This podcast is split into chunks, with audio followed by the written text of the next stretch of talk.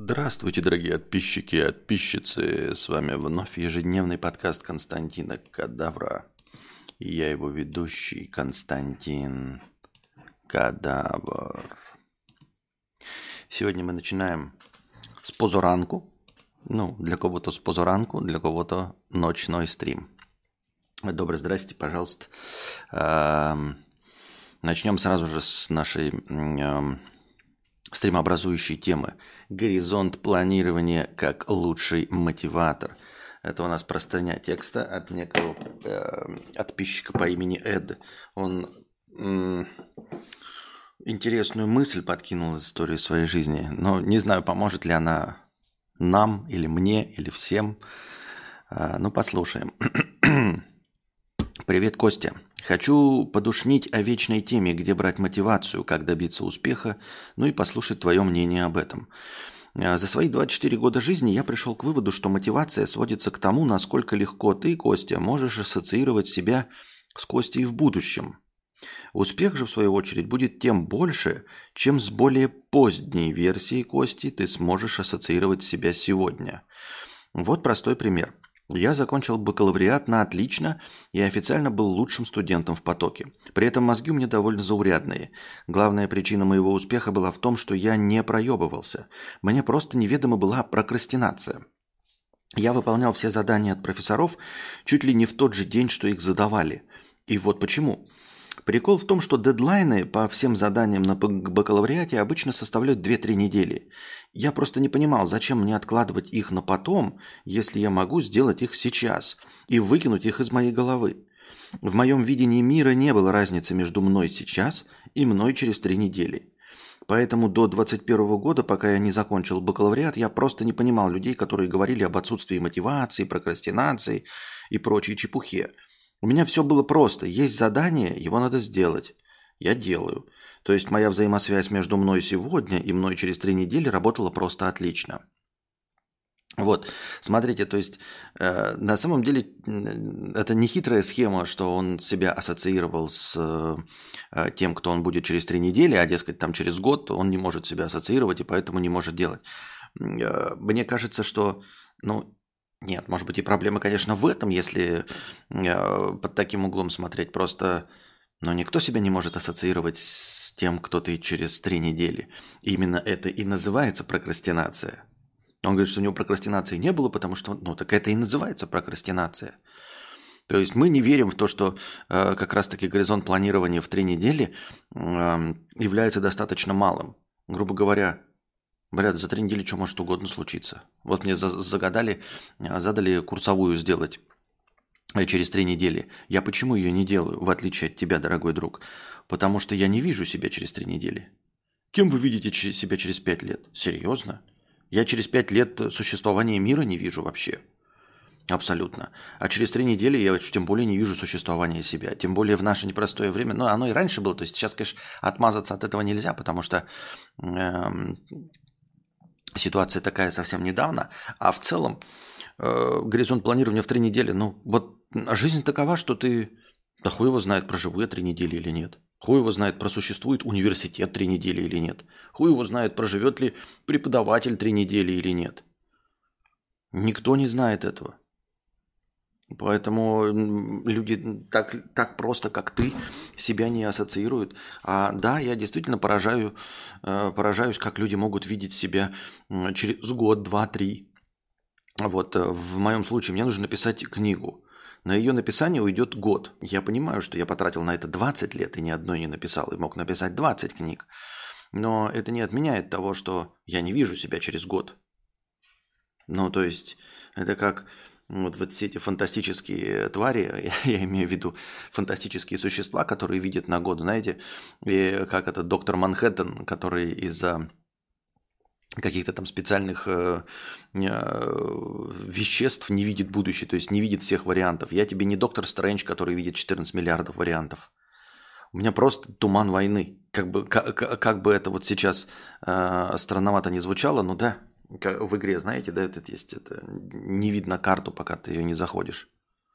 И вот также здесь, типа, туман войны через три дня. Уже через три. Ну, сейчас пока новогоднее настроение, праздничное, хорошее, поэтому туман войны, э, как это, растянулся на три дня, а так на два дня. Ну, какие три недели? Какие дни? Какой год? Какой год? О чем можно говорить год? Бля, когда инфо-цыган говорит, что планировать нужно на 10 лет вперед, так он и говорит. Это, это, ты не, не понял еще э, посыл. Посыл не в том, чтобы планировать на короткий промежуток времени, как говорит, э, э, как, как кажется. Нет, он на самом деле и говорит, что мы не умеем э, ассоциировать себя сегодняшнего с собой десятилетнего будущего.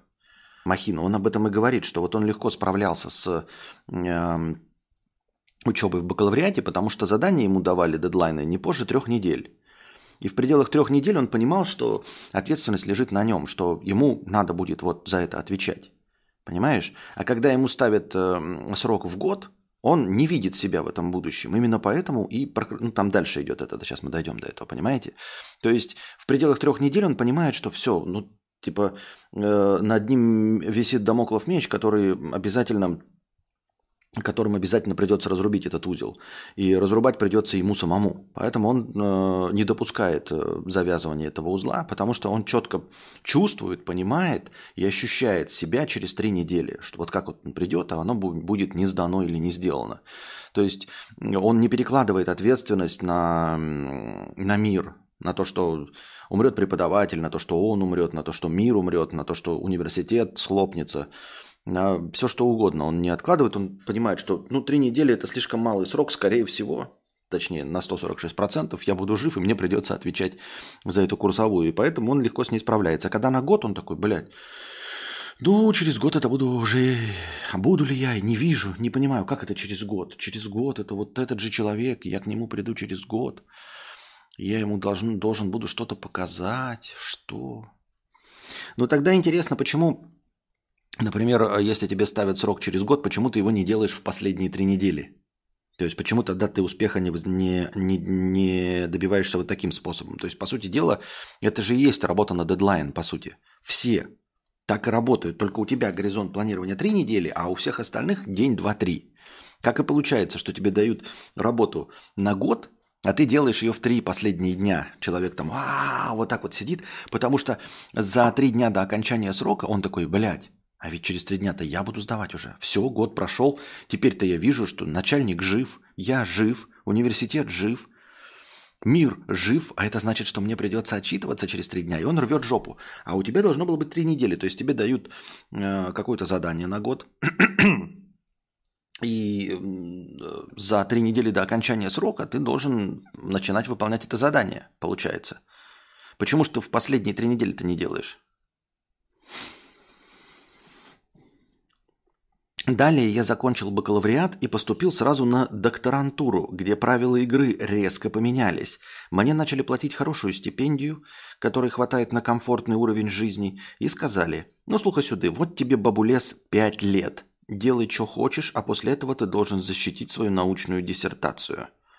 Да, конечно, с радостью крикнул я и принялся с задором толкать фронтир научного знания вперед. С тех пор прошло два года. За это время я ничего не сделал. У тебя еще три года осталось. У меня полный ноль по всем фронтам. Целыми днями я играю, драчу, слушаю музыку и делаю все возможное, чтобы закрыть глаза на свою проблему. Куда же делась моя мотивация? Так ее и никогда и не было. Мне было легко работать, если дедлайн был через три недели. Но три недели это одно, а совсем другое это работать, когда закончить надо через пять лет. В моей рептильной черепушке я сегодня и я через пять лет – это тупо разные люди. Какого хера я должен стараться ради этого престарелого черта? Ведь наши мозги тупо на это не заточены. Исторически наш максимальный горизонт планирования – 6 месяцев, чтобы подготовить запасы на зиму, обустроить пещеру и благополучно перезимовать. И тут мне, значит, надо резко перестроиться и начать планировать на 5 лет вперед. Да вы охуели. По итогу складывается ситуация, где мой рептильный мозг отказывается принимать какие-либо действия, а сознательная часть понимает, что я проебываюсь, и впрыскивает мне болючих гормонов в кровь, с которыми я боюсь пере... борюсь перееданиями, алкоголем и прочим мракобесием, которые частично спасают на короткой перспективе, но на дальней делают еще хуже. Вот и выясняется, что три недели для меня это норма, а пять лет это много. И три оставшиеся года до защиты это тоже много. Но у разных людей по-разному, ведь так? У кого-то, наверное, этот временной интервал больше, у кого-то меньше. Это врожденное, это можно тренировать. Как ты это видишь, Костя? У меня хотя бы есть дедлайн далекий, но дедлайн, у тебя же с книгой вообще полная свобода действий. Это же ад, прими мои соболезнования. Да? Да, но только я ну, не вижу, честно говоря, проблемы в этом, а, потому что я как бы никогда не планирую далеко вперед. И, по сути дела, ну, на самом деле я мечтаю быть писателем. То есть я мечтаю писать.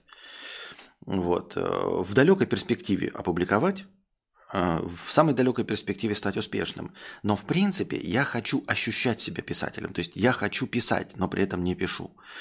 То есть мне достаточно для того, чтобы я не живу в таком аду, как ты представляешь себе.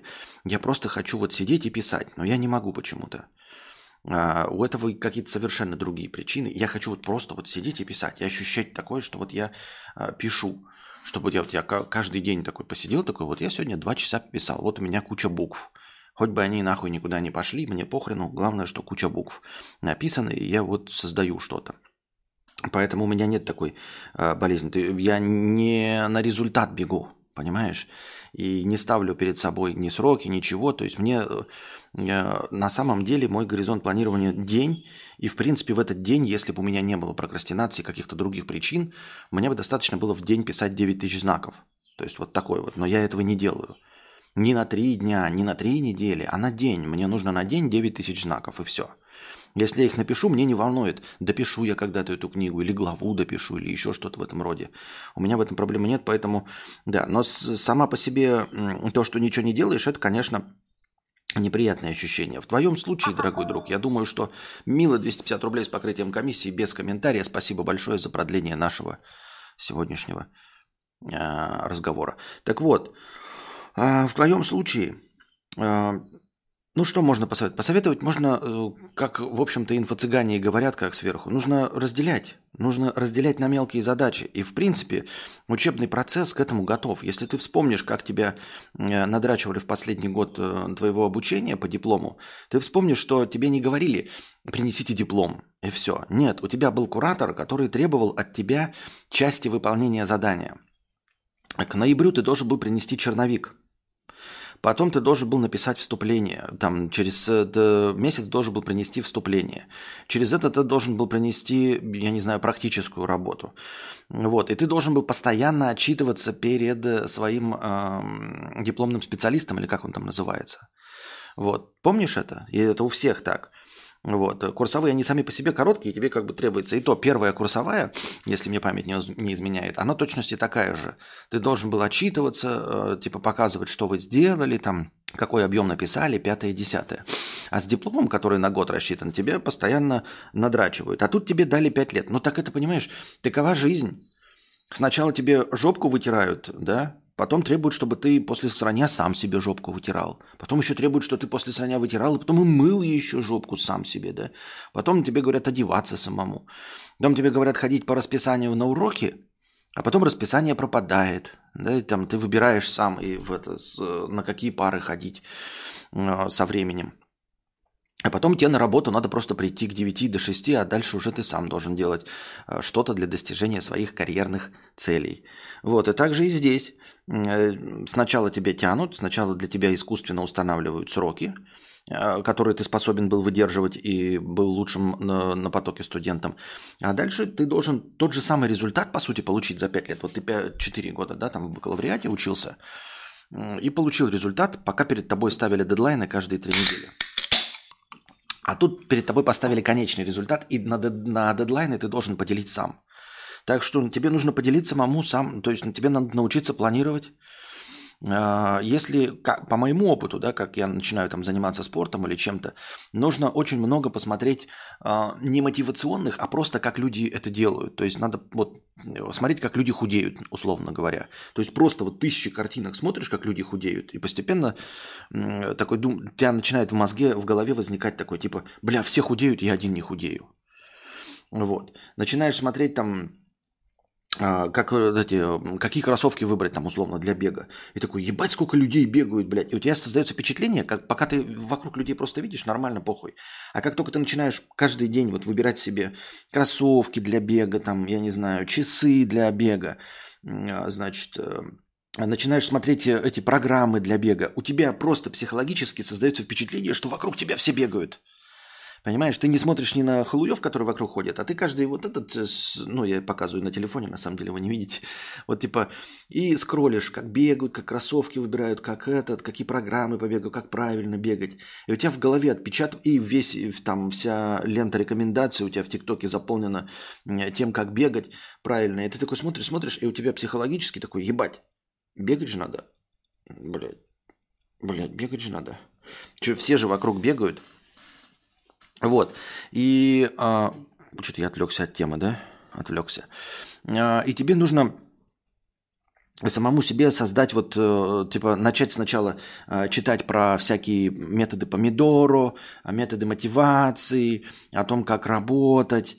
А, возможно, еще читать по твоей теме, я не знаю, кто-то там есть, да, вот ты там докторантура пошел. Просто читать а, смотреть видосы, документальные видосы, лекции по этой теме. Хоть ты это все знаешь, просто тебе нужно создать рабочую атмосферу вокруг себя. То есть вот смотреть лекции каждый день, да, там в свободное время смотреть вот по этой теме, я понимаю, что это может быть тебе поднадоело, но ты начинаешь это смотреть, и у тебя создается впечатление, что ты студент опять у тебя опять создастся впечатление, что ты студент, что вокруг тебя все бегают куда-то, понимаешь? В этом плане, возможно, ты уж говоришь, вот докторантура, ты сидишь дома и дрочишь. А в этом плане, может быть, было бы даже легче, если бы ты, но это просто теоретически, что если бы ты сидел где-нибудь в общаге, понимаешь?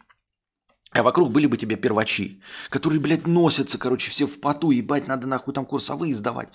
И у тебя бы создавалось впечатление, что все вокруг учатся, и ты должен это. Именно, ну, наверное, в эту, в, не в последнюю очередь, э, когда ты, ты же должен преподавать, по-моему, чтобы доктором-то стать какое-то время. У тебя должен создаться э, ощущение учебного процесса, научной работы. Вокруг тебя должен бегать молодняк, который пишет какие-то эти. Тебе должны э, постоянно бегать вокруг тебя студенты с запаренными лбами, чтобы создавать тебе рабочую эту. Ну и ты читаешь про планирование, научных трудов, и все это э, постоянно читаешь такую хуйню, и создаешь у себя ощущение, что все вокруг этим занимаются, потому что ты постоянно находишься в этой информационной среде. Таким образом, ты сначала получишь мелкую мотивацию, что все вокруг такой, у тебя начнется какая-то, знаете, стрессовое эмоциональное ощущение того, что ты что-то не делаешь, блядь, что такое, блядь, почему все бегают и учатся, а я нихуя не делаю. А потом начинаешь уже просто уже по, по факту планировать свою докторскую, да, а, можно вообще не к докторской отношению, а научные труды писать. То есть, типа, пошел, э, это уже зависит от того, насколько ты экстраверт, нашел себе какого-то другого там ученого и вместе с ним, э, значит, договорился, что вы пишете научную статью. Ну, естественно, вы ставите перед собой цель какую-то написать научную статью за три недели, и вы за три недели это пишете. Вот, это и есть работа. Э, насколько я понимаю, нужно писать обязательно научные статьи, если мне память не изменяет. Ну и вот. И это и есть твоя работа. И потом поставить себе цель, там типа, за три недели я должен выбрать тему. Вот. Ну, насколько, насколько ты замотивирован, я под понятия не имею, да. И ты сам себе, вот если у тебя нет преподавателя, который ставит тебе трехнедельную эту, ты ставишь себе, нет, вот на три недели я должен выбрать тему своей докторской диссертации. За следующие три недели я должен отобрать литературу. Просто литературу. Все. Набрать кучу литературы по теме. Сколько нам нужно источников? 120 ебаных источников. Просто я должен их набрать. За следующие три недели, если ты знаешь, что ты с тремя неделями справляешься, ты должен э, не за следующие три недели, а дальше уже ставишь просто. Все, ты набрал эти источники, и теперь все их нужно прочитать. Неделю на книгу. Ну или две недели на книгу. Ой, на неделю две книги. Э, твоих источников. И просто их читаешь, читаешь, чит, ну, читаешь, естественно, выписываешь, наверное, в свои заметки, э, ставишь ссылки, эм, на что ты хочешь сослаться. И просто читаешь. Вот ты потом все это прочитал за год, и начинаешь уже писать. Ну и дальше там свои какие-то темы ставишь. Я хуй его знает, как это работает. Я ж, блядь, тупой. Мне-то зачем это? Статьи же писать надо в докторантуре. Дали всю жизнь на все. На конференциях выступать, он пишет. Вот такие вот дела. Так прокрастинация это не откладывание, а когда вроде канал, на, когда вроде начал, но отвлекаешься на YouTube и так далее. Это все прокрастинация, там нет никакого узкого термина э, откладывание или не откладывание.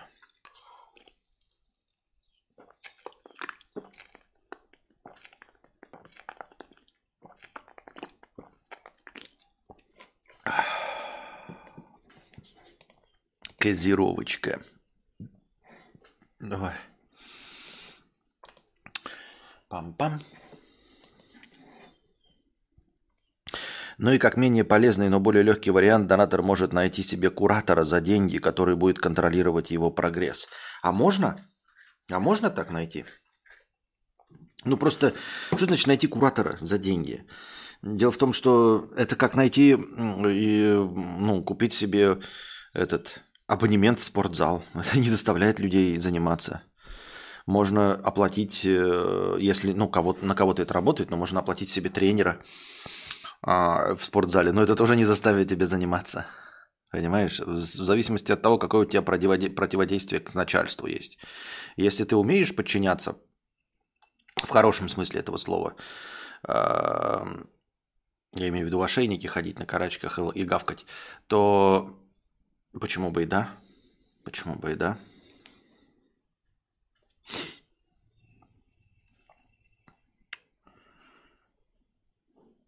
Пам-пам-парам. Еще одна простыня текста. Аноним. 300 рублей. Про чат-боты и прочую фигню. Здравствуй, богатей, Константин. Позволь мне немного подушнить и э, ворваться в новость из одного из прошлых стримов. Извините, я тормоз и смотрю с отставанием в развитии. Та история про GPT-чат – Э, от компании Маска интересна тем, что бот может общаться на разные темы и не являться специализированным. То есть хайп в интернете он получил как раз из-за того, что его спрашивали про ограбление банка, атаку искусственного интеллекта на людей, короче, на все тупые вопросы, что петухи-программисты туда загрузили. В целом, пока ничего нового люди, погруженные в тему, не увидели. Но то, что технология станет доступной массовому пользователю, скорее всего, бесплатно в будущем это круто. Можно будет просить нейросеть писать простые маркетинговые тексты, подводки к видео, картинкам. В общем, маркетологи яростно будут ссать кипятком от этого, ну а другие просто будут развлекаться. Ммм, хуета. Что касается обычных чат-ботов в разных чатах, например, в техподдержке, я работаю в иностранной компании, ставки на спорт, вот это вот все. Так вот, 50% обращений берет на себя чат-бот. Есть так называемый content made rate – Сейчас для нашей сферы он достигает 50%. То есть 50% запросов от клиентов бот решает сам. Для большого бизнеса это существенная экономия. Например, при количестве запросов в чат 10 тысяч в сутки половину берет на себя бот. То есть мы экономим на кожаных мешках. Ну как экономим? Я об этом скажу в конце. Так вот, это, кстати, интересная канитель. Если есть чат-бот, которого можно этот... Ну вот что теперь делать? И нельзя же все мои тысячи, блядь, полторы тысячи стримов перевести в текст. А если бы можно было перевести в текст, наверное, можно было бы... Ну, то есть, типа, реально, вот если бы я был миллионщиком, вот если бы я был миллионщиком, а деньги, я бы э, нанял людей, которые бы просто с самого начала смотрели мои стримы, записывали, то есть в тексте, э, как телеграфировали, писали бы вопрос и ну, без беканий, меканий писали бы текст ответа, а, чтобы потом загрузить это нейросети и сделать бота Константин Кадаров. Мне кажется, это охуительная идея. Охуительная идея. После меня бы остался слепок а, цифровой с ответами на мои вопросы. Это же было прям бомбически, да? Костя, сколько времени у тебя сейчас? 8.32 утра. Вот. Это же прикольно. Но сам же этим не займешься, 1300 сим, этот, и тем более надо же телеграфировать, записывать это все нормальным текстом. То есть, ну, вроде бы точности так же, как я говорю, моим языком, моим косноязычием, но убирая бекани, мекани, расставляя запятые, э, сколь-нибудь приводя в, в доброкачественный вид. Вообще забавная штука. И будет э, бот Константин Кадавр, которому вы можете задать любой вопрос, и он ответит не просто из фонаря сгенерирует, а из тех ответов, которые были когда-то уже озвучены. Видишь, что я ответил уже на все вопросы по нескольку раз. Еще будет, знаете, вариативность, я по-разному буду отвечать. Вот. Но есть три минуса. Первое. Обучение. Бота нужно научить. Например, сначала натренировать его на большом количестве диалогов. Вот-вот-вот вопросы-ответы, которые из стрима. Но на это требуется время. То есть, условно, купит бот, купить бота настроить бота, научить бота. И только, например, через 2-3 месяца он начнет приносить какую-то пользу. Потом надо следить за тем, как он работает, и настраивать его, крутить рычажки, создавать всякие сценарии. Второе. Отсюда вытекает второй минус. Нужен человек, который будет 100% времени заниматься только ботом. То есть снимать статистику, чинить, когда сломается, когда петухи-программисты положили хуй на бота и забыли в нем что-то сделать. А еще приходят петухи-проект-менеджеры и просят внедрить какую-то хуйту, как у конкурентов – не знаю, что мы будем делать, если этот чел уволится, так как в компании из 500 человек только он знает, как с ним работать. Лол. Третье. Цена. Помните, я говорил про экономию на сотрудниках, то есть условно 50% чатов бот может брать на себя. Ну ладно, представим, что это действительно так. При условии, что у нас тысяча индусов в чате, мы сэкономим в месяц зарплату половины индусов. Ну, но есть нюанс – сам бот стоит от 10 тысяч долларов в год. Это цена конкретно для нашего бота при заключении контракта на год. Плюс зарплата сотрудников, которые обслуживают бота. Плюс работа петухов-программистов, которые внедрят бота в мобильное приложение, сайт и прочие сервисы. Короче, много людей завязано с этим. Какой из этого можно сделать вывод? Чат-боты в текущем виде – это жутко и дорогое наебалово. Одни наебщики продают ботов, Другие наебщики покупают ботов для своих петухов-менеджеров, чтобы показать, что у нас KPI, revenue value во втором квартале вырос, а-за-за-за-за. А на деле оказалось, что для этого 30 человек работали до посинения жопы. Вот такая история. Денег и успехов в блогинге тебе. Надеюсь, простыня не слишком душная. Нет, не душная, но это хороший ликбез. Ты нам а, ну, донес до нас новую информацию. Во-первых, насколько это дорого на самом деле, да, действительно. Если речь идет о 100 тысячах обращений, то может быть, конечно, и да. Ну а если нет, то покупать за 10 тысяч долларов в год, это, видимо, у вас еще не самый дорогой, а там, наверное, побольше будет. Плюс работники по обслуживанию этого бота, плюс, плюс все эти э, сопроводительные эти. И если у вас э, как бы обращений не так много, то реально индусы будут дешевле просто содержать индусов в году, которые в реальности будут вживую отвечать на вопросы, тупо дешевле. Я правильно понимаю? А, ну, как, в общем-то, и во всем мире. То есть робота, который делает айфоны, создать можно. Вот эти все манипуляторы руки, которые будут собирать айфоны, а, их создать можно. Можно сделать из них конвейер, из тысячи этих роботов, которые будут каждый приклеивать там нужную детальку. Это все, конечно, прекрасно, но китайцы дешевле. Вот. Э, живые китайцы, работающие по 12 часов в день на заводе Foxconn, а потом выбрасывающиеся из окон а, из-за стресса и напряжения, я ни в коем случае не, не, не одобряю, не поддерживаю. Вот. Но они тупо дешевле. Даже человеческие куски дешевле. Вот опять же, да, сейчас на данном этапе можно ли в каждую машину внедрить автопилот вот сделать этот можно. И, например, во все тягачи можно. Но только человек-то дешевле. Человек дешевле. Просто дешевле. Э, ну, типа, вот ты его напрягаешь, напрягаешь за маленькую зарплату, там, по часовой, по часовой работает, не получает малые деньги, может больше работать. И будет больше работать, чтобы получать больше денег. Сломается человек, и что?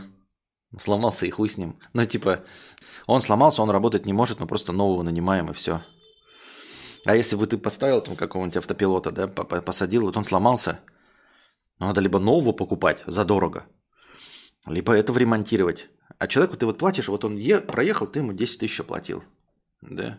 Он еще проехал, ты ему еще 10 тысяч он проехал, ты ему 10 тысяч платил. Он, он, он не проехал, сломался. Он ушел, ты ему 10 тысяч не платишь, следующего.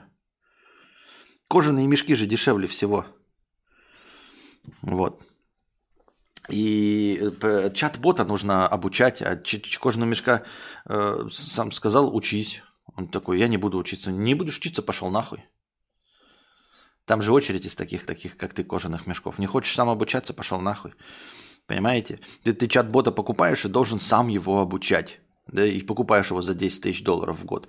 И еще сам обучаешь, еще сам с ним трахаешься. А если кожаный мешок, ты сидишь такой, диплом-то у вас есть? Нет диплома, да. Но плохо, конечно. Следующий. У вас диплом есть? Да. Какие э, оценки? Синий, да, диплом? Не, ну, конечно. Следующий. Вам перезвоним, да-да-да. Обязательно перезвоним. Выкиньте его резюме нахуй. Следующий. У вас еще красный диплом, да? Красный диплом. Ну ладно. Забудьте все, чему вас обучали. Это все равно, что заменить сварщика роботизированной сваркой. Да. Не, ну понимаешь, когда ты делаешь э, одинаковое что-то, то можно. А вот если мы говорим про сварщика настоящего, да, который может залезть под трубу, который может залезть по лестнице туда, сюда, пятое, десятое, то есть 99,96 э, задач сварщика. Именно почему я и не пошел пытаться работать сварщиком. Потому что либо ты работаешь на очень низкооплачиваемой сварке, то есть на одном месте в цеху э, варишь оградки для э, могил. То есть они все время одинаковые, одинаковые детали ты делаешь. И, ну, то есть ты просто такой поставил две детали, пш, пш, поставил две детали, пш, пш. Вот. Во всем остальном э, тебе либо нужно проявлять творческую натуру, то есть ну, что-то придумывать, то есть ты становишься, по сути дела, как это называется, там, кузнецом, да, своего счастья. А либо ты работаешь э, на разных местах все время в разных условиях. Вот я когда практику проходил, ну мне тупо страшно. Понимаете, там нужно залезать в, в чаны всякие, в которые, ну, если кто-то кнопку запустит, то ты мгновенно исчезнешь. Просто мгновенно исчезнешь, тебя перемолит в мукомольне какой-то. Или там в, в печь зашел какой-то болты отрезать, а кто-то нажал на кнопку и тебя спалило мгновенно в э, штуке, которая обжигает кирпичи. Вот. Ну, просто спалило полностью, от тебя не осталось даже горстки пепла. Вот. И высота везде. То есть тебе нужна ну, какая-то конструкция, тебе нужно залезть. А я с высотой вообще полностью не дружу. Вот. И все это везде на весу, на высоте, какие-то вот эти конструкции все время. То есть то, что нужно подлатать, это всегда находится, ну, не на столе, понимаете? А обучают тебя в идеальных условиях. Тебе ставят перед тобой верстак металлический, впаянный в землю. Вот. И ты, дескать, какие-то две детальки сварил. Но сварка, она вообще не про две маленькие детальки. Сварка – это сопряжение двух огромных деталей, скорее всего, на месте, а не стояние в цеху, правильно? Я уже месяц пишу код только в чат GPT. Ускоряет работу в разы, но как минус такая работа очень нервная. Без GPT ты пишешь код с нуля, а с ним ты бесишься как навалдится, что он тебя не понимает.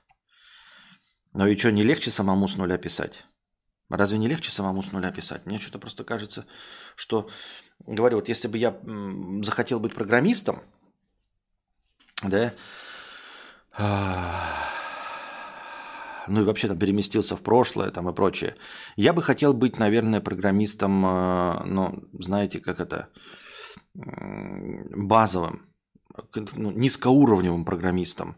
То есть писать скорее, знаете, какие-то библиотеки, такие вот алгоритмы, нежели а, окончательный продукт делать исходя, ну, там, собирая Ctrl-C, Ctrl-V. Хотя в этом тоже нет ничего плохого, но окончательный продукт делать, когда ты не знаешь, из чего это собрано, я не могу. Ну, типа, не потому, что я принципиально такой, а потому что мне нужно на низком уровне понимать, что происходит чтобы, э, ну, типа, вот что вот это делает штука. То есть я не могу э, взять вот, эта штука делает кнопку. Я, конечно, могу добавить кнопку, но у меня э, крайне плохое ощущение, что я не знаю, как эта кнопка работает. И вот когда эта кнопка сломается, она обязательно сломается. То есть она почему-то не будет нажиматься, а я даже не знаю, почему она может не работать, потому что я не знаю, как написана эта кнопка. Понимаете? Вот, поэтому Ctrl-C, Ctrl-V не для меня, просто потому что э, я не смогу, вот ты, ты говоришь, я с, разговариваю с чатом с Валдисом, а ты ему даже не можешь написать, ах ты пидор гной, потому что он ничего не понимает, он даже не Валдис. Человеку можно хотя бы по щам нахлестать.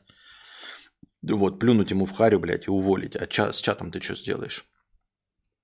Вот, поэтому мне кажется, я, если бы я бы предпочел писать вот прям совсем уж какой-то базовый код, э, лучше, э, ну, типа, не для окончательной задачи, не для кнопки конкретно, а вот Ну, вы поняли, короче. Я бы объяснил получше, если бы я хоть что-то в этом понимал. Даня, 50 рублей. Амнистия на Ютубе прошла успешно, но так вышло, что она мне и нахуй не нужна. А вот бесплатный разбан в телеге я бы схавал с кайфом. Есть варик? Нет. Что значит, блядь, бесплатно? Тут, блядь, человек устроил вам э, амнистию именно на Ютубе. А мне, блядь, бесплатно устроить на, на, в телеге. Нет. Абстракт арт, 100 рублей. Сижу я, значит, слушаю запись подкаста, занимаюсь делами. Кадавр начинает пересказ на Тахтаре 2. Живенько, забавно, шутки-прибаутки, интересно. Короче, топ-контент. И тут Костя прерывается и читает чат, а там начинается вонь. Би-би-би, скучно, би-би-би. Ёбаные шакалы, что вам нужно-то? Нытье слушать? Абстракт 1000 рублей дополнение. Так я Подумал, что 100 рублей не покажут моей эмоциональной вовлеченности в эту историю с пересказом. Накину еще, чтобы твердо и четко заявить. Вы, зрители, говноеды и не цените интересных разгонов. Всем, кто писал, что им скучно, пиздайте, спиздуйте смотреть телеканал Ю. Спасибо, у меня все. Ю-ю-ю-ю-ю-ю. Я вертел вас на хую. Так, а теперь наша любимая рубрика «Новости жопы». Очень тебя поддерживаю про низкоуровневое программирование, поэтому разрабатываю серваки на C и C++. Да, э, у тебя поставлена ну, задача, и ты ее решаешь с нуля, понимая, что ты делаешь, и какая-то, может быть, это, конечно, это некрасивая задача, понимаешь? А, это не прорисовать волосы Ведьмака и потом говорить, смотрите, вот они развиваются, это я придумал, как волосы у Ведьмака развиваются, да? Там, я придумал там какую-то игру, вот смотри, это, это моя идея, именно вот этот вот геймплейная фишка. Это, конечно, не то, да, или там э, придумал приложение, и вот оно приложение, вот ты им пользуешься, вот ты программист, да, да, вот что ты написал, вот приложение, что я написал. А тебя спрашиваю, что ты написал? Ну, ты знаешь, моя работа заключается в том, что вот 2% от того, что у тебя в смартфоне есть Bluetooth, это написал я. Что значит? В смысле, что? Ну вот есть Bluetooth во всем мире, везде Bluetooth, да? И вот Bluetooth работает, и 2% от того, что Bluetooth у всех работает, это то, что написал я. Не конкретно что, вот Bluetooth он либо работает, либо нет. Что здесь написал ты? Ну вот 2% от всей этой технологии. Ну пиздец, блядь, ебать ты программист. Ты дурак, что ли, блядь? Иди нахуй отсюда. Пиздишь какую-то хуйню, блядь. Лучше бы тиктоки снимал. Дегенерат. Ниже только ядро системы. Ну вот-вот-вот-вот, Алекс Бипи. То есть тебя спрашивают, что ты... Это... Покажи, какую игру ты написал. Я, блядь, писал серваки на Си.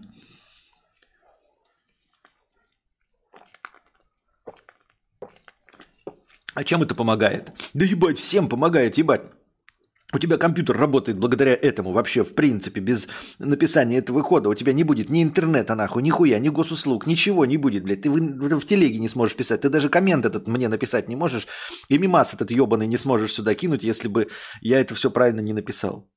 А, ничем не занимаешься, получается. Кофе подносишь, да? Так бы и сказал. Лох, пидор. Так. Ту-ту-ту-ту-ту-ту. Ту-ту-ту-ту-ту. Политота, политота. Политота у Федота. Жительница Екатеринбурга задушила трех своих детей. Интересно. Объяснив, что в них вселился дьявол. Вот это да. А где была церковь? Интересно мне знать. Почему она не изгнала дьявола каким-то более легким путем? Не смешно, конечно, на самом деле.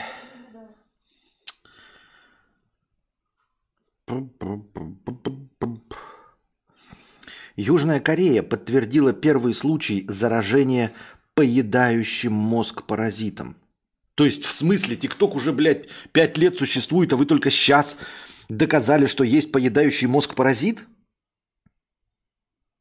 А кто, блядь, нихуя себе. А весь топ ТикТок это чем занят, я, блядь? Кстати, можно 5 копеек вставлю? Нет. Ну давай. Я когда эту новость прочитала, подумала, а вдруг это новая эпидемия, как коронавирус, ну вот этот паразит, поедающий мозг, и как бы люди себя начали вести. И мне кажется, что если бы это было правда новой эпидемией, то люди бы соблюдали и дистанцию, и на улицу бы не выходили. Потому что коронавирус, знаешь, ну, заболею, ну, почихаю, а тут прям как-то очень устрашающе звучит паразит, поедающий мозг. Да нет, я знаю, смотри, они подтвердили первый случай заражения поедающим мозг паразитом. А, Это на самом деле, э, ну типа, они, конечно, подтвердили случай заражения, но э, диагностирование поедающего мозг паразита вообще просто легко и просто. Э, Включаешь музыку Леди Гаги, если человек начинает dance, dance, dance, все, короче, он его поел мозг паразит нахуй. Это же неизлечимо. Мгм. Это как, знаешь, это, это, типа, сначала вот, а, тебе как это проводят э, эксперимент на, на обезьянке с этим поедающим мозг паразитом, насколько, значит, э, мозг деградирует. Да, там, типа, вводят 25% пора- поражения мозга. Да? Dance, dance, dance, dance, dance, dance, dance. Вот, потом еще там 50% поражения мозга. Там что-нибудь там, типа, это... Шутку надо прорабатывать, потому что я хотел про рэп пошутить, но я не знаю ни одной рэперской песни, блядь, потому что у меня мозг не поражен. И потом, значит, 100% поражения мозга. Не все так однозначно. Нет. 8 лет. Где вы были 8 лет? Извините, мы так больше не будем шутить.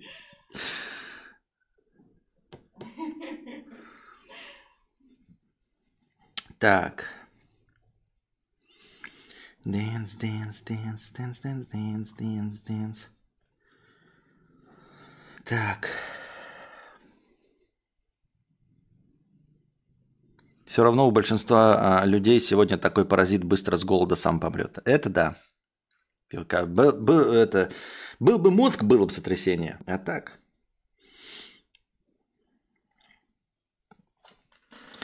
Dance, dance, dance, dance, dance, dance. В Северной Америке все еще бушуют снежные бури. Associated Press сообщает, что шкалистый, ш- шквалистый, ветер и мороз унес жизни 34 американцев и 4 канадцев. Более миллиона американцев остались без электричества. Температура в некоторых районах достигает минус 45 градусов. В аэропортах задержаны более тысячи рейсов. Это самые холодные новогодние праздники за последние 30 лет. Вот что там, наверное, в одном из лагерей радуются, что это. Но на самом деле, вот смотрите, все зависит от э, э, размера страны. Да? 34 американца умерли от чего? От снежных бурь. Казалось бы, да? Ну и что, серьезно, страна первого мира не может справиться ну, типа, какую-то выстроить инфраструктуру, чтобы люди могли погреться на остановке, там, зайти в, Starbucks и все остальное. Нет, просто людей дохуя. Как людей дохуя. Вот так и получается, знаете, как какая-нибудь авария со взрывом эм, бензовоза где-нибудь в Индии или в Пакистане, так сразу, блядь, 134 мертвых. Такой, ебать, как так? У нас показывают какие-нибудь аварии, ну, я, к сожалению, тоже бывает, да, Э, но, типа, авария из пяти машин, там один труп, один труп, два покалеченных. Такой, как так? Нихуя себе, да, там столько машин въебались. Но они же не все же там со всей силы въебались. Ну, концентрация людей не такая, понимаете? А где-нибудь в Индии э, пизданулся бензовоз, на бок упал, и сразу набежала эта толпа зевак смотреть. О, шо, блядь, покурим, постоим, бензовоз же, блядь, пролился. Ну и все они толпой стоит, она, конечно, взрывается эта хуйня, и сразу там сотни жертв каких-нибудь. Просто по закону больших чисел. И по растянутости тоже можно сказать, там, знаете, если пойдет снегопад в Индии, условный, да, то, естественно, там помрет, блин, тысячи человек умрут. Потому что, а территория-то огромная, их там несколько, ну, полтора миллиарда человек, если не два. И, естественно, по, по статистике, э, если, например, умирает а, один человек на какую-то площадь, там, квадратный километр, то у них умирает просто потому, что людей больше, там, три человека на квадратный километр, и получится по статистике много. А Америка на самом деле дохуя людей в Америке, просто дохуя людей в Америке. Поэтому если у нас, например, э, на морозе один бомж умирает, потому что на самом деле в районах Крайнего Севера живут люди либо очень хорошо, сильно привычные к этому всему, либо вообще не живут. А так люди же долго живут у нас в районах Крайнего Севера, как и в Якутске тоже а, казалось бы, страшно, но на самом деле умирают вот прям от холода. Это надо прям, ну, совсем неудачу словить, типа набухаться, чтобы тебя все оставили и про тебя все забыли. А так все про тебя помнят, знают, что ты куда-то вышел, там, ждут, что ты доберешься, напишешь, что ты добрался. Кто-то тебя сопровождает, ты очень-очень тепло одет, пятое, десятое. Вот. И поэтому такого не происходит. А вот большая страна, и просто статистика размазана, и получается, что вот 34 э, дофига. Просто я имею в виду, для, для страны кажется, что э, просто для новости кажется, что дофига. А так для страны, к сожалению, к сожалению, статистика, она такая неумолимая штука, не так уж и дофига. Смотрю с отставанием в развитии на 20 минут. По моему мнению, Google испугался нового чат-бота Илона Маска из-за того, что пользователи начнут делать поисковые запросы не в Google, а в чат-бот. А чат-бот откуда будет брать? Не из Google? Чат-бот будет сам, что ли, обучаться? Он же не будет всю эту базу держать, как Google. Он все равно будет к Google обращаться. Тогда какой прикол? Только все будут обращаться к чат-боту, а чат-бот будет, минуя рекламу, да, то есть рекламу не выдавая, выдавать только результаты. Это, конечно, хитро, блядь. Это, знаете, это как жесткий антиспам-фильтр, жесткий э, этот ад, AdSense. Прикольно. Dance, dance, dance, dance, dance, dance, дрыта, dance, dance, dance.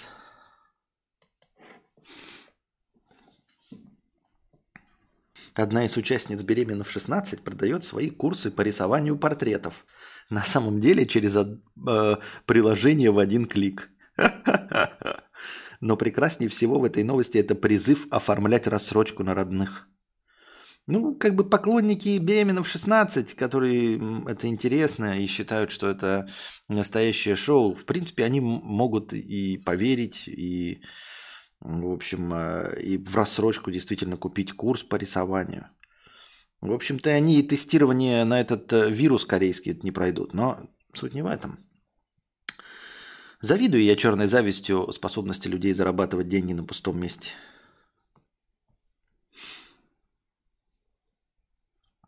Так, поедающий мозг паразит. Об этом сообщает Корейское агентство по контролю и профилактике заболеваний КДЦА. Впервые подтвердило заражение Неглерия Фоулера у скончавшегося пациента с менингитом головного мозга, вернувшегося недавно из-за границы. Интересно, из какой страны он вернулся?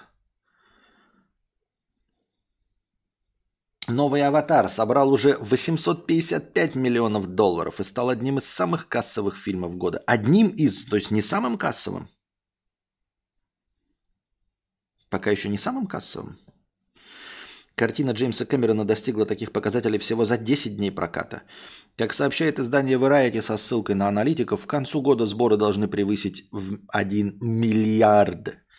В 22 году лишь два фильма смогли достичь этой отметки. «Топ Ган Мэйверик» и «Мир юрского периода господства». А я даже не смотрел «Мир юрского периода господства».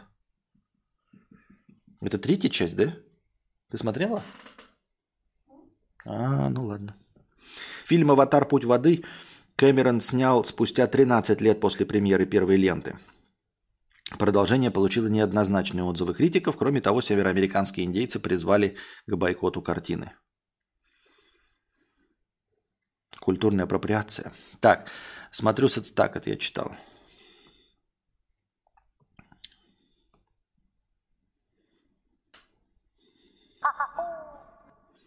Владислав, тысяча рублей. Продолжение банкета. Так, продолжаем читать новости. В новой коллекции Гуччи углядели дух Казахстана. Ну, углядетели вот эти вот, углядетели, они углядывают э, в зиме э, дух России, да, это в березках э, поддержку войны, вот, теперь углядели дух Казахстана. Углядетели они везде же углядят. Это точности так же, как и эм, э, э, э, обидушки. Они обязательно на что-нибудь обидятся. Понимаете? Можно обижаться через слово на все, что угодно. Это обидеться на, на, на, на то, что я их обижаю вот сейчас. Можно обидеться на меня. За то, что я обижаю обидушек, упоминая их, что они обидчивые. Можно обидеться? Можно обидеться. Почему нет? Но обидушки, они такие же. Смысл же в том, чтобы обидеться, а не в том, чтобы это было адекватно. Не в том, чтобы это было логично, правильно? Нужно же просто обидеться. И также вот эти вот э, угледетели, это э, специальные олимпиады.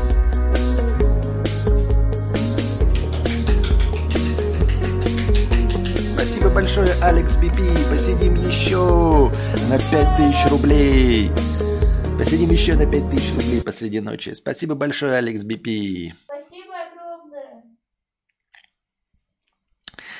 Так, Константин, вам не кажется, что вы очень похожи на главного персонажа известной сказки под названием Ленин Грипп?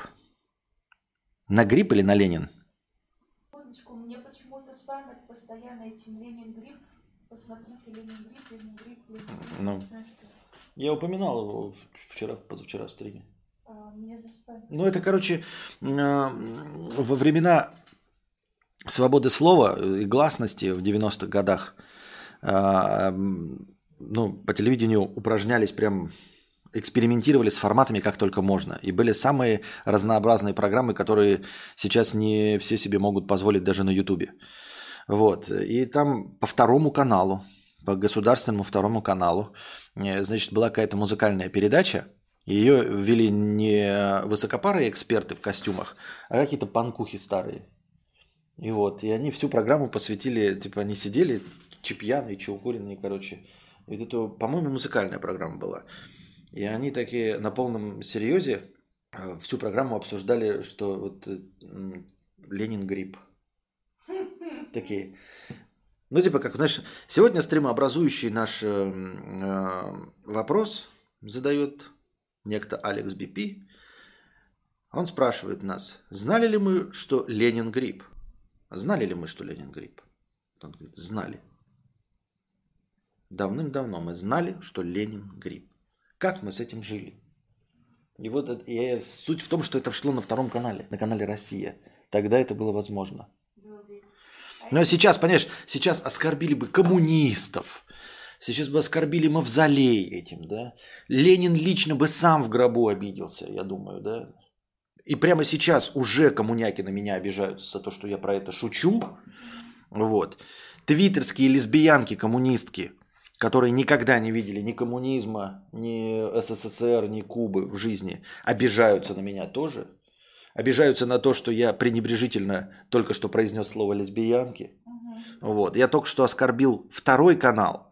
Я оскорбил название страны, потому что, к сожалению, второй канал называется так, таким образом. Короче, понимаете, что сейчас такое невозможно. рассказывала, что мы хотим посмотреть про царство Крида. Мы, кстати, в итоге посмотрели. И вот они писали Ленин Грипп, Ленин Грипп. Так. Эм, Костя, а Клерки 3 ты так и не посмотрел? Кажется, у тебя было в планах его глянуть. Да, еще не посмотрел. Если закажете, за 100 долларов посмотрим Клерки 3. За 100, за 100 именно, потому что за 150 вы как бы заказываете, а я согласен, что за 100 по моему усмотрению мы посмотрим Клерки 3. Но, наверное, н- не сегодня. Э, Хотя хуй его знает, может, вы хотите, блядь, с самого срания смотреть Клерки 3. Но навряд ли. Так, на днях Гуччи выложила кадры со своей новой коллекции «Круиз 2023», э, в которых э, пользователи мгновенно разглядели якутские и казахские мотивы. В сети э, коллекция тут же получила название «Стиль Казахстана». Пользователи бросились обсуждать обручи с подвесками, атмосферу вокруг моделей и общие впечатления от снимках. Все указывает на Казахстан. Понятно. Может быть и да. Но с другой стороны, да? Ну, указывает и указывает, и что? Типа, вау! И что? Ну, указывает и указывает. Типа, это повод для гордости, что э, какие-то фотографы Гуччи там или стилисты эм, сослались на страну. Типа, этим гордиться надо или что? Я не очень понимаю. Или, ну, вот якутские мотивы, да? Я как из Якутска. Я должен гордиться тем, что э, какой-то фотограф Гуччи знает о существовании Якутии и Якутска? Не знаю. Так, да, прожимайте лайки, кстати, кто эти, прожимайте лайки. кто эти, кто зрители, прожимайте лайки. Так.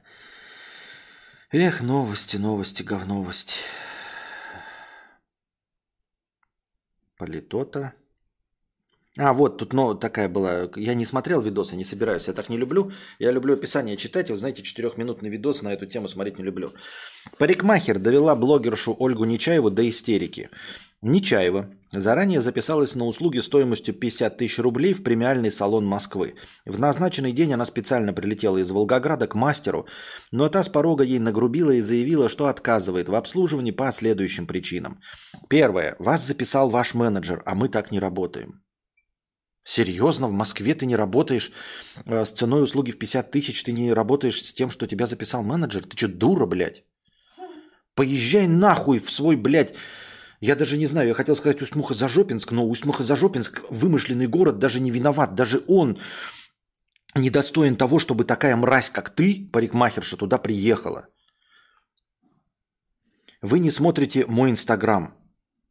И нахуя твой инстаграм смотреть? Ты что, конченая, блядь? Ты парикмахер или что, блядь? Нахуй мне твой инстаграм нужен? Ты дура? Вы не уважаете свои волосы. Свои волосы, как хочу, ты уважаю. Но это не важно. Понятия не имею, зачем вы сюда приехали. У меня своя философия, и я вас не возьму. Так вот, какова бы ни была эта блогерка, да, если тут на видео записано, и она вот так вот отвечает, какова бы ни была эта блогерка, да, кто бы это ни был, пусть даже э, тот, с кем я не согласен полностью по политической ситуации, там, да, даже э, какой угодно, э, вот просто конкретно этот парикмахер достойный того, чтобы, блядь, к ней никто не шел. Вот. Я просто не знаю, как людская говноедская культура работает, понимаете? С одной стороны, она показала, и я бы никогда не пошел, да? Вот. А даже когда Артемий Лебледев говорит, что его там кинула какая-то автослужба в Беларуси. Я терпеть ненавижу э, Артемия Лебедева, но я не пойду в эту автослужбу, потому что она ему нахамила как клиенту условно. И я получил об этом информацию, и я не хочу точности такого же отношения, как к Артемию Лебедеву. Я не хочу такого же отношения от парикмахера, как к Ольге Нечаевой, а, кто бы она ни была, и поэтому никому не рекомендую к этому идти. Но люди, знаете, такие говноеды, вот вы видели, что сделали из этого э, черта помоечного, который нахамил таксисту? Помните, не платил? Ну, такое какое-то чмо есть бегающее обезьяна, который еще делал это, перепрыгивал через себя и ударился ебалом о пол. Видели? Трюк делал. Просто косноязычная обезьяна, вот, ну, не, не в российском смысле этого слова, а просто вот, ну, тупой какой-то, блядь, э, человек, не способный связать двух слов. Э, э, хамло и преступник, который нахамил этому таксисту. И какого, какое из него сделали медийное существо. Понимаете? Поэтому, с одной стороны, думаешь, что вот она донесла до общественности, что э, этот э, парикмахер плохой, но ведь люди такие говноеды, что как раз воспримут это как э, рекламу. Хотя на самом деле вот хочется, чтобы вот после такой хуйни, хочется, чтобы после такой хуйни э, вот было как на Западе. На Западе там не все хорошо. И, в принципе, думаешь, культура отмены полное говно. Но иногда смотришь, думаешь, вот, вот идеальный человек для отмены. Имеется в виду для отмены его как предпринимателя, для отмены его как парикмахера, не как человека. Хочется, чтобы больше никогда ни к нему никто не пошел, чтобы его просто отменили как парикмахера. И я бы хотел, да, чтобы вот эти блогерки и все вот фифочки перестали к ней ходить, потому что, ну, нахрена? Вы платите свои деньги, просто, да, по-человечески – вы платите свои деньги, чтобы с вами обращались как с, э, как с говном? Ведь специалистов в Москве, наверное, тысячи, миллионы. Проигнорируйте, пожалуйста, эту парикмахерку и не ходите к ней никогда, чтобы она больше никогда парикмахерством не занималась. Чтобы максимум, что это было, чтобы дед к ней пришел делать полубокс только потому, что он не знает, что она в интернете так обосралась. И чтобы она впредь за 50 рублей делала только полубоксы дедам. Вот такая фигня, я считаю.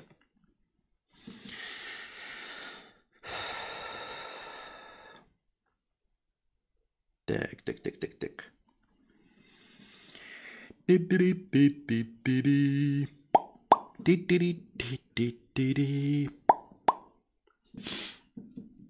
Сейчас тут еще... э, спасибо большое, Алекс Бипи, за 5000 рублей, наш э, э, самый топовый донатор. Эд, 300 рублей. Э, тут простыня текста, я пытаюсь ее открыть. Креативность. Креативность. Хочу спросить у Кости и у зрителей в чате, которые по своей работе должны много креативить. Как к вам приходит интересная мысль? Большинство популярных историй рассказывает нам о Ньютоне с яблоком и Архимеде в ванне. В этих историях мысль работает четко на индукцию. От яблока к гравитации в целом, от тела в воде к плотности тел в целом. Когда я работаю и активно создаю что-то новое, моя мысль гораздо более шаткая и может идти как от малого к большому, так и от большого к малому, так и в бок. А как у вас? Ну, мне кажется, ты э, м, немножечко переоцениваешь нашу креативность, твою и мою, и всех присутствующих в чате с креативностью Ньютона и Архимеда. У них не креативность, у них эм, озарение по части эм, понимания, по части изобретения чего-то нового. Это не креативность. Понимаешь, у них креативных идей мо- могло быть по тысяче в день. А, а открытие только одно. Открытие – это озарение. А, большинству из нас озарение никогда не придет в жизни. То есть, конечно, люди говорят там типа, ой, я придумал аватара, вот ко мне пришло озарение. Нет, я считаю, что мы, если мы в терминологии немножечко там как-то сдерживаем себя, то имеется в виду озарение именно по части открытия и понимания что-то нового. А когда тебе просто приходит идея, это не озарение. Вот.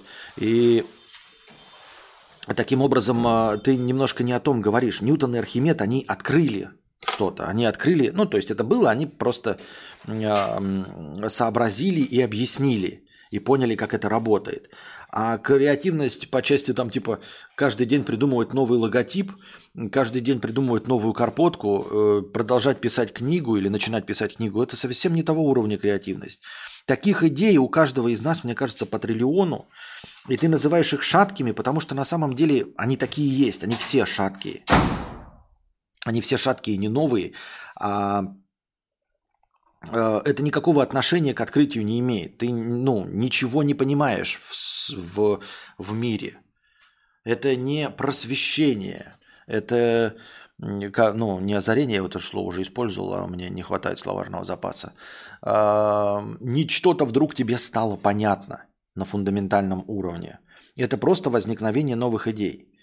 Грубо говоря, Ньютон и Архимед, они поняли о чем-то извне, что до них существовало. Они просто поняли, как это объяснить, как это описать.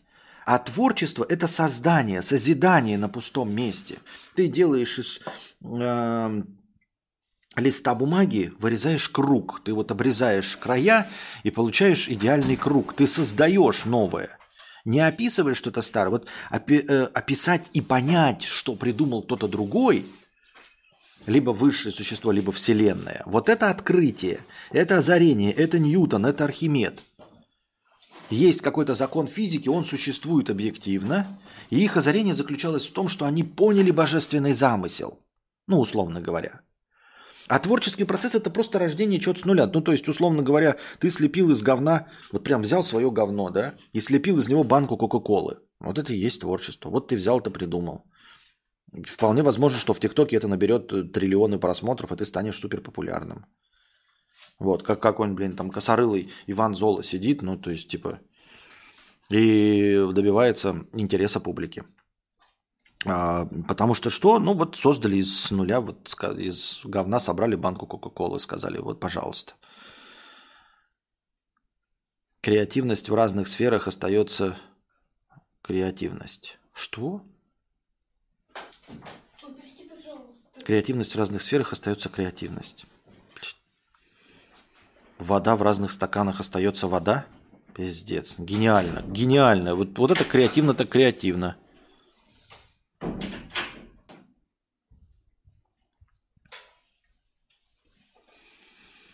Константин, доброе утро. При всем уважении к тебе не мог бы ты убрать посторонние звуки с фона? Я пришел слушать тебя вроде бы, а не фиг знает что.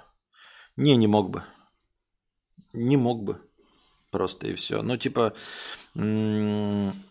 если бы у меня зарплата была 250 тысяч рублей, да, э, и я работал на радио, ты имел бы право...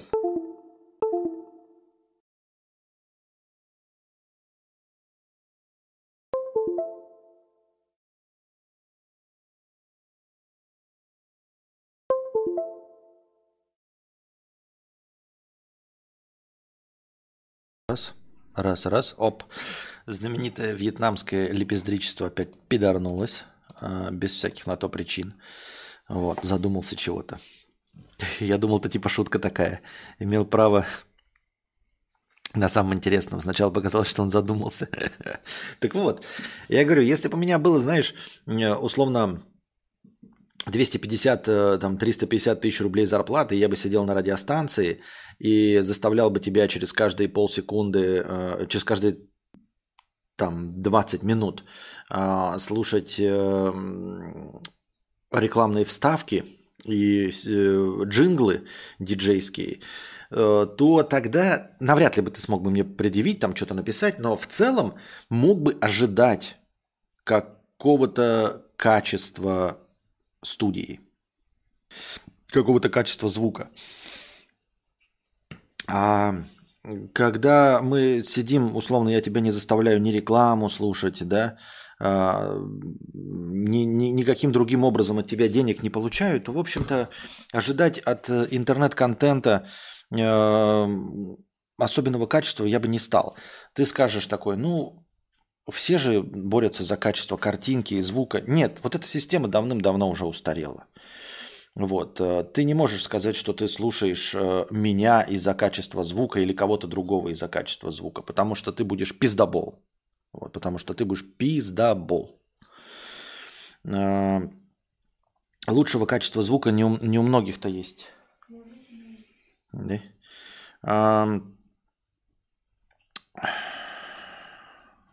Какие-нибудь только, я не знаю, эти бородатые мужики, опять дискастинг мен, да, забыл, как их означают. И, может быть, еще там у Куджи подкаста еще получше звук. У всех остальных, даже если Куджи подкаст на сцене сидит, ты слышишь как минимум э, смех и прочую хуйню на фоне, который у них зрителей есть. Э, если мы говорим просто про стриминг, то это вообще полная дресня. Э, с какими угодно звуками на фоне, с какого угодно качеством, э, видео и микрофонов. Вот эти старые принципы, они полностью устарели, которые э, преподносит этот потлач, который рассказывает про то, как на Ютубе стать популярным который участвовал только в одном успешном канале на Ютубе, это «This is хорошо». И этот This хорошо только за счет Стаса Давыдова тащился, но там есть какой-то чувак потлатый, который считает, что он к этому приложил какие-то усилия. А, вот, и он рассказывал про то, что надо звук хороший, камера. Да, Папич плюет в ебало всем, кто говорит про хороший звук и про хорошую камеру. А, это давным-давно не играет никакой роли.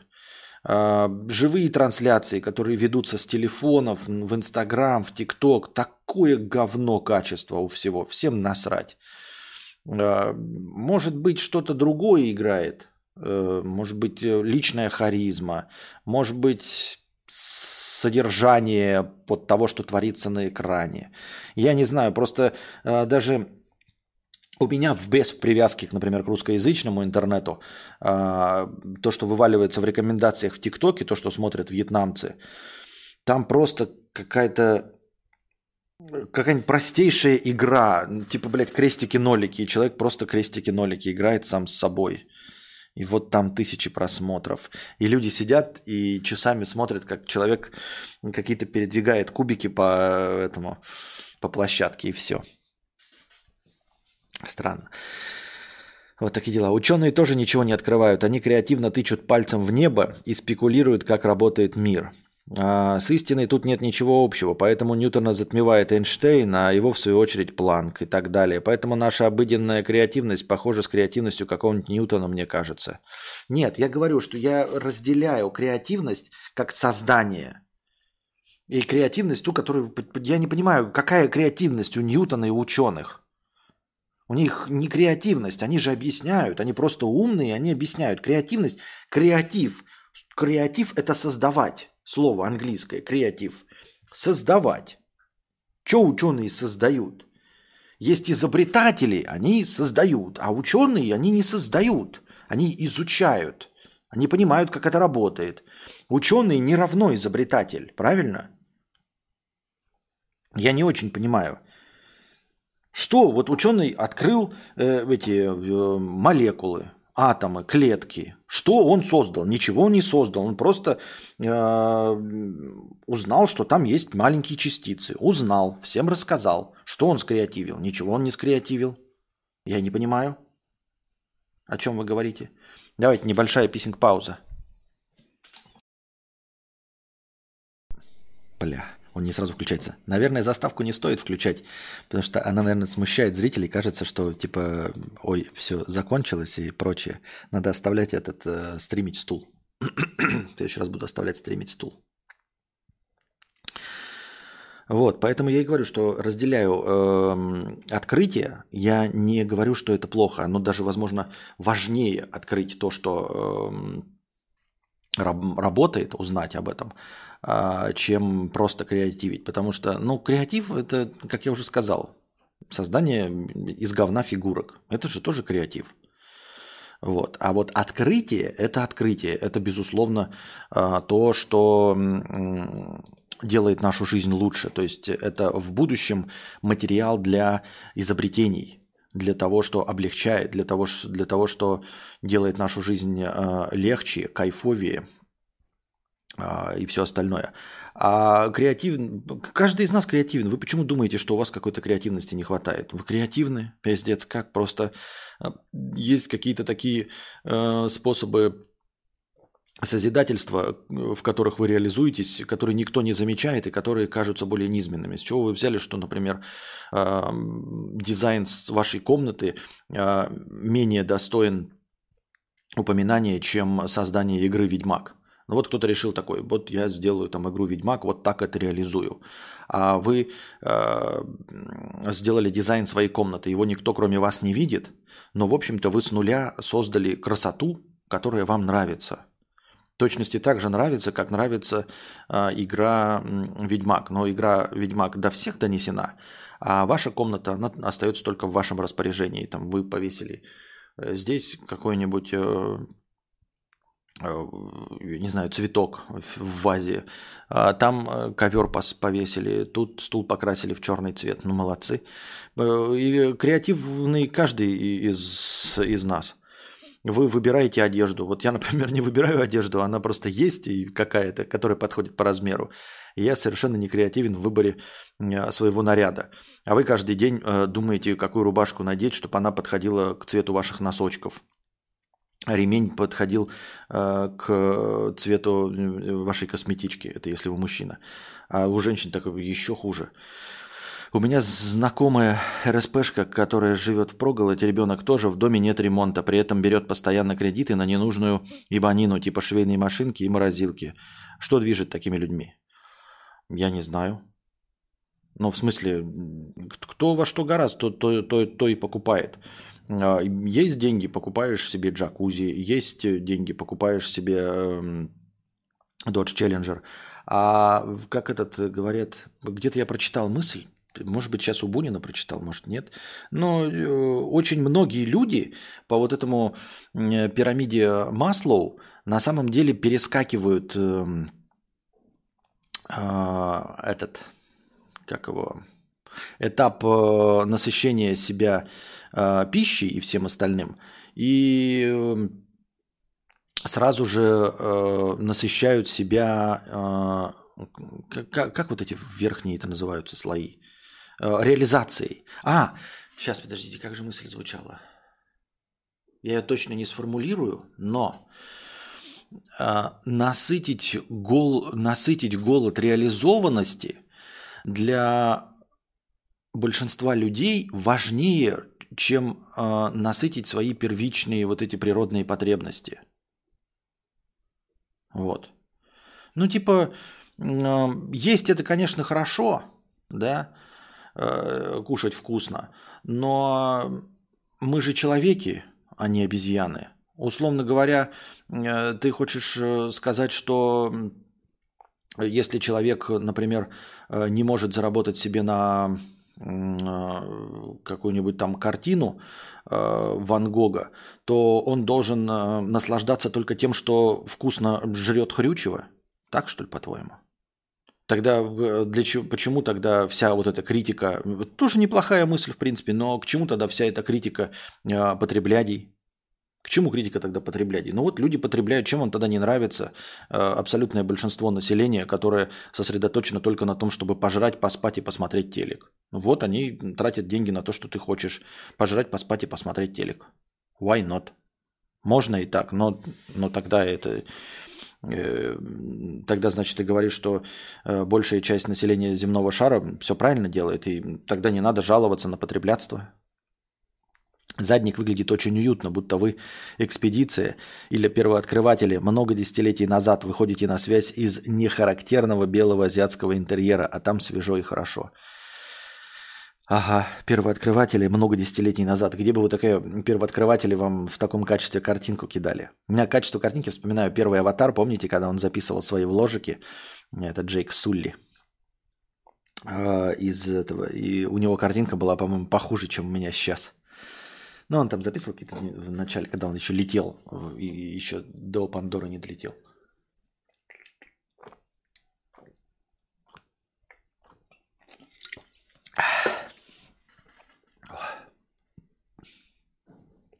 Кстати, а Джек Салли это главную роль играет в «Аватаре»? Он прям главный, безапелляционный. Он записывал наоборот, когда летел свои впечатления. Да? Я забыл просто. Он прямо во второй части прям тоже абсолютно главный. Просто по рекламе нихуя непонятно, если честно. По рекламе, если честно, нихуя непонятно. Так, новости дальше идем. Что у нас там еще было?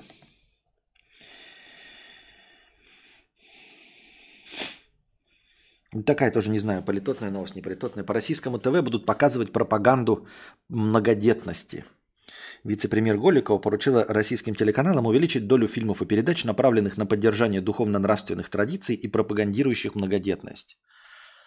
Лучшая пропаганда многодетности во всем мире за все времена – это спокойствие. Это спокойствие и уровень жизни. Люди начинают, блядь, размножаться, когда им спокойно и хорошо, и они уверены в собственном будущем.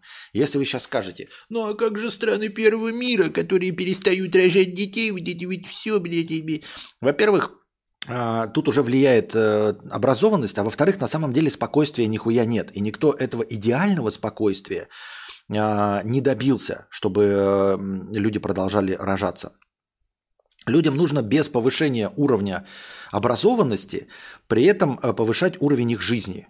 Вот что такое пропаганда многодетности. Не ролики, не фильмы, не еще прочее, а ощущение безопасности, что даже если ты не будешь получать никакого образования, ты найдешь себе э, работу, и э, будешь зарабатывать деньги, и все будет спокойно и хорошо. Вот как в 50-е годы в Америке, когда у них были зажиточные, когда они вот это бум автопромышленности это был, э, вот эти пинап красивые картинки, э, картинка вот этого семьи, когда мужчина один работает, у них там 2-3 машины, когда 16-летний пацан просит себе там типа, батя, купи мне, вот я уже стал 16 лет, мне дали права, купи машину, вот что должно быть уровень э, комфорта э, большой и спокойствия. И тогда так это, это даже не человеческая природа. Это вы просто посмотрите, э, когда начинают размножаться там условно крысы. Тепло, куча еды и никто не травит. Вот и все. Мы с вами просто лысые говорящие обезьяны, больше ничего.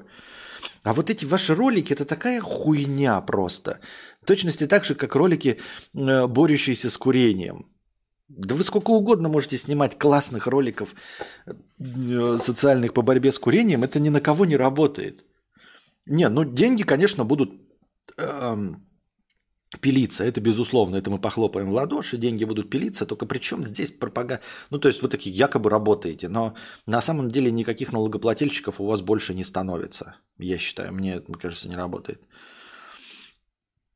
Повысьте уровень жизни, повышение уровня жизни, и люди начнут рожать. Особенно те, кто э, не стремится получить какое-то там особенное образование и построить карьеру. А вот эти страны первого мира перестали рожать, потому что на самом деле их стресс заключается не в том, что у них уровень жизни-то большой, но у них есть перспектива этого уровня жизни, еще его повышения, и люди отказываются, потому что э,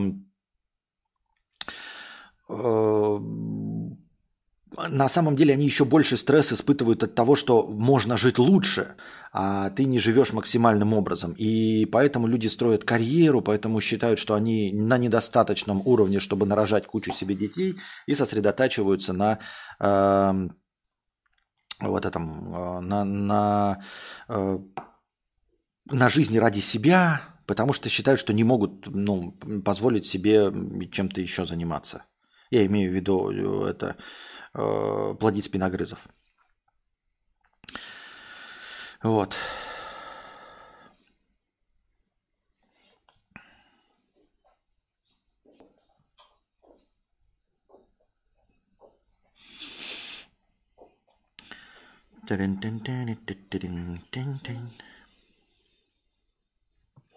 Даша Каплан призывает всех не лезть ее в личную жизнь. Это интересное, конечно. Даша Каплан просит перестать лезть в ее личную жизнь. Можно я буду жить свою жизнь без этой грязи? И даже если проебусь, это все еще моя ответственность. А, так а, можно же просто не это. Типа, не рассказывайте о своей личной жизни, и тогда в нее никто не будет лезть.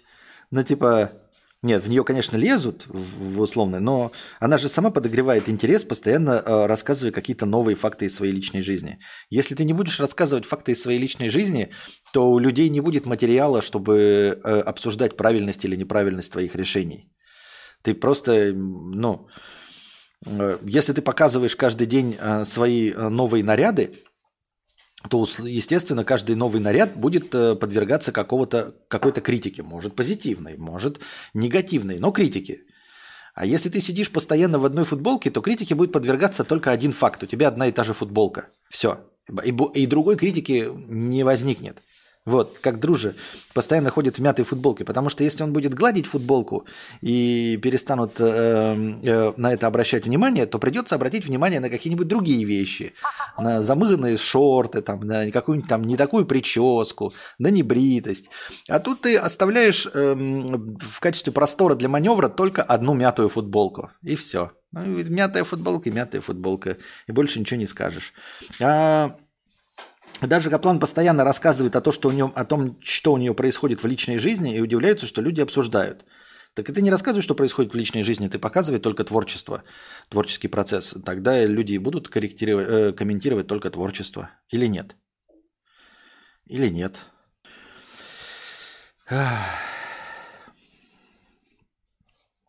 Так. И еще одна простыня текста. Так, а почему мне не обновляется, блядь, страничка? Хуйни. С донатами. Мужчины и женщины. Эд 300 рублей. Недавно был вопрос на стриме. Почему ебливый парень – это альфач, а краса... и красавчика ебливая девушка – это шлюха? На что вы с Кузьмой уверенного ответа не дали. Я не уверен, с какой стороны вы хотели к этому вопросу подойти. Если с художественной, то, извиняюсь, тут я пролетаю. Если же с научной, то тут дов... довольно простая гипотеза. Мужчина может делать детей несколько раз в день, женщина может делать детей раз в год. Поэтому оптимальная стратегия для мужчины, чтобы распространить свои гены – это трахать все подряд – так как сперма недорогой ресурс.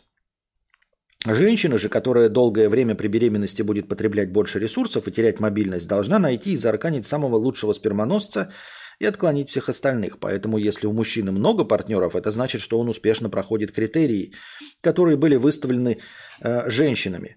А, если у женщины много партнеров, это значит, что она выставила ограничители неоптимальным образом, то бишь плохо исполняет свою биологическую роль, то бишь осуждается, то бишь шлюха. Понятно, что сегодня с, кон- с контрацепцией эти разграничения должны уйти. Но контрацепция от силы лет 200, а нашим инстинктам миллионы. Понятно, кто в этом противостоянии победит. Нихуя непонятно.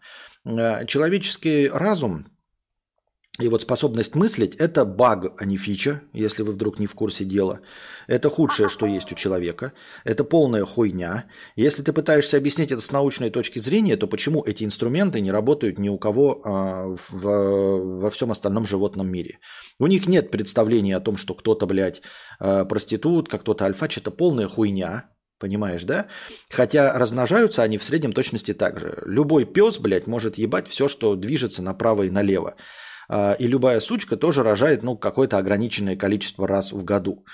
А, при этом никакого другого поведения у них быть не может. То есть, если бы природе надо было, то она бы вообще вытащила это за пределы э, разума. Как процесс какания, понимаешь? Процесс какания ничем не управляется, никакими социальными конструктами. Вот ты какаешь столько раз в день, сколько тебе нужно какать исходя из того, сколько ты поел. И никакие социальные конструкты не способны назвать тебя засранцем из-за того, что ты какаешь пять раз в день, или э, назвать тебя кем-то другим, если ты трахай, э, какаешь раз в три дня. Потому что это на самом деле действительно нужно природе. Вот. Несмотря ни на что, ты должен какать. Ты должен какать комфортное количество раз для себя. Поэтому природа сделала так, что это вынесено за пределы э, социального взаимодействия. Поэтому никто из людей об этом не говорит, никак это не осуждает. Есть э, какие-то представления об этом, исходя из медицины. Но э, никакого широкого обсуждения о том, кто сколько раз какает, и как правильно какать, и сколько какать должны мужчины, сколько женщины, сколько такие люди, сколько взрослые, сколько молодые. Никакого э, обсуждения на эту тему нет. Потому что если природе это действительно надо, эволюционному процессу, то он это выносит э, за рамки и оставляет на откуп спинному мозгу, а не головному. Поэтому то, что происходит с э, сексом и с размножением, э, вышло вот в раздел социального взаимодействия, не знаю по какой причине, ну потому что природе на самом деле на это насрано. Во-первых, насрано, э, потому что большего размножения, чем э, раз, вот как ты говоришь, в год, не получить все равно. Поэтому она этим процессом просто не управляет. Ей все равно, как вы будете размножаться, потому что чаще, чем раз в год, не сможете размножаться. Э, а все остальное придумано тупым обществом, просто тупым обществом. А общество тупое. Вот. А, никакими природными механизмами это не обусловлено. Тупое общество придумало войну, тупое общество придумало оружие, смертоубийство, расизм. Все это придумало тупое общество. А не природа, не эволюционный процесс, не пятое, не десятое, а просто тупое общество генерирует хуйню, противоречащую законам жизни. Вот и все. Тут еще какая-то у меня была а насчет того, что э, у мужчины много партнеров, это значит, что он успешно проходит критерии, а женщин нет. Э, та, точности также есть исследования, где ученые выяснили, что наша цивилизация э, такая, а не другая, именно благодаря моногамности мужчин. Не их альфачести и хождению направо и налево, а моногамности. То есть наша цивилизация развилась до такого состояния, как сейчас, могла бы еще сильнее, и если разовьется, то благодаря моногамности мужчин, а не полигамности. Я не поддержатель этого, я просто рассказываю вам, что есть такие научные исследования. Просто э, вплоть до последнего времени для развития здравоохранения и медицины вообще-то э, женщина и ее выплодок э, успешнее доживали до следующего этапа, до того, чтобы дети начинали заниматься деторождением, если у них был мужчина при себе, который мог их, а, защитить, б, добыть им пищу. Если э, мы работаем вот по тем принципам, по которым ты пытаешься объяснить, что ты типа трахаешь все направо и налево, то мы бы до сюда не, не дожили, потому что э, всех женщин вместе с детьми ели бы саблезубые тигры. Вот. И другие альфачи бы убивали, насиловали и грабили. Единственное, почему а, развивается, это потому что а, есть какой-то инструмент сдерживающий у мужчин, а, предпочитающих вот моногамность. Моногамные мужчины – это двигатель цивилизации вот в массовом числе, в статистике. Если все мужчины будут альфачи трахать вокруг – то они же также будут трахать и всех э, остальных женщин, убивать их, потому что, ну а хули, потрахался и убил. Она же не моя, и мне похрен на э, выводок. Нет, ты э, э, как бы моногамный мужчина, он защищает женщину и защищает свой выплодок. И все. Вот. И если он не будет продолжительное время находиться э, рядом с одной женщиной и с, рядом с одним выплодком, то этот выплодок вместе с женщиной умрет. Все. А венерические заболевания? Я к тому, что тоже бы не дожили до наших дней, если Вот мы на совместном стриме обсудим венерические заболевания. Мне только что сказали, что мы с Кузьмой обсуждали, и не понял человек. Сейчас мы- Извиняюсь, сейчас мы- ну просто правда. Не дожили бы до наших дней, если бы все вокруг трахали мужики и баб, просто от венерических заболеваний умерли. А еще сучки во время течки трахаются со всеми подряд кабелями. Никто им не говорит, что... Все, простите, пожалуйста. Вот такие вот дела. Э, Я читал только такие исследования, а не про сучек во время течки. Про это я не знаю ничего. Э, Поэтому, ну и это действительно похоже тоже так же на правду или не похоже на правду, в общем-то, как и твоему заключению. Кто его знает? Кому как удобно, понимаете? Вы выбираете, э, вы выбираете, как это, э, те научные исследования, которые вам удобнее и которые лучше всего описывают вашу блядскую сущность. И все. Если вам, дорогие друзья, так происходит все в жизни, везде и всегда. Если вы э, придерживаетесь моногамии, пожалуйста, найдите кучу статей, поддерживающих моногамию, да, и всем э, всучивайте, что вот есть такие исследования. И если вы хотите ебаться направо и налево, и вас кто-то осуждает, то, пожалуйста, всучивайте им всем э, статьи, которые вы поначитали о том, что это э, природой обусловлено, что надо ходить направо и налево, что там вот это все. Это же все инструменты для манипуляции. Такая херня это все.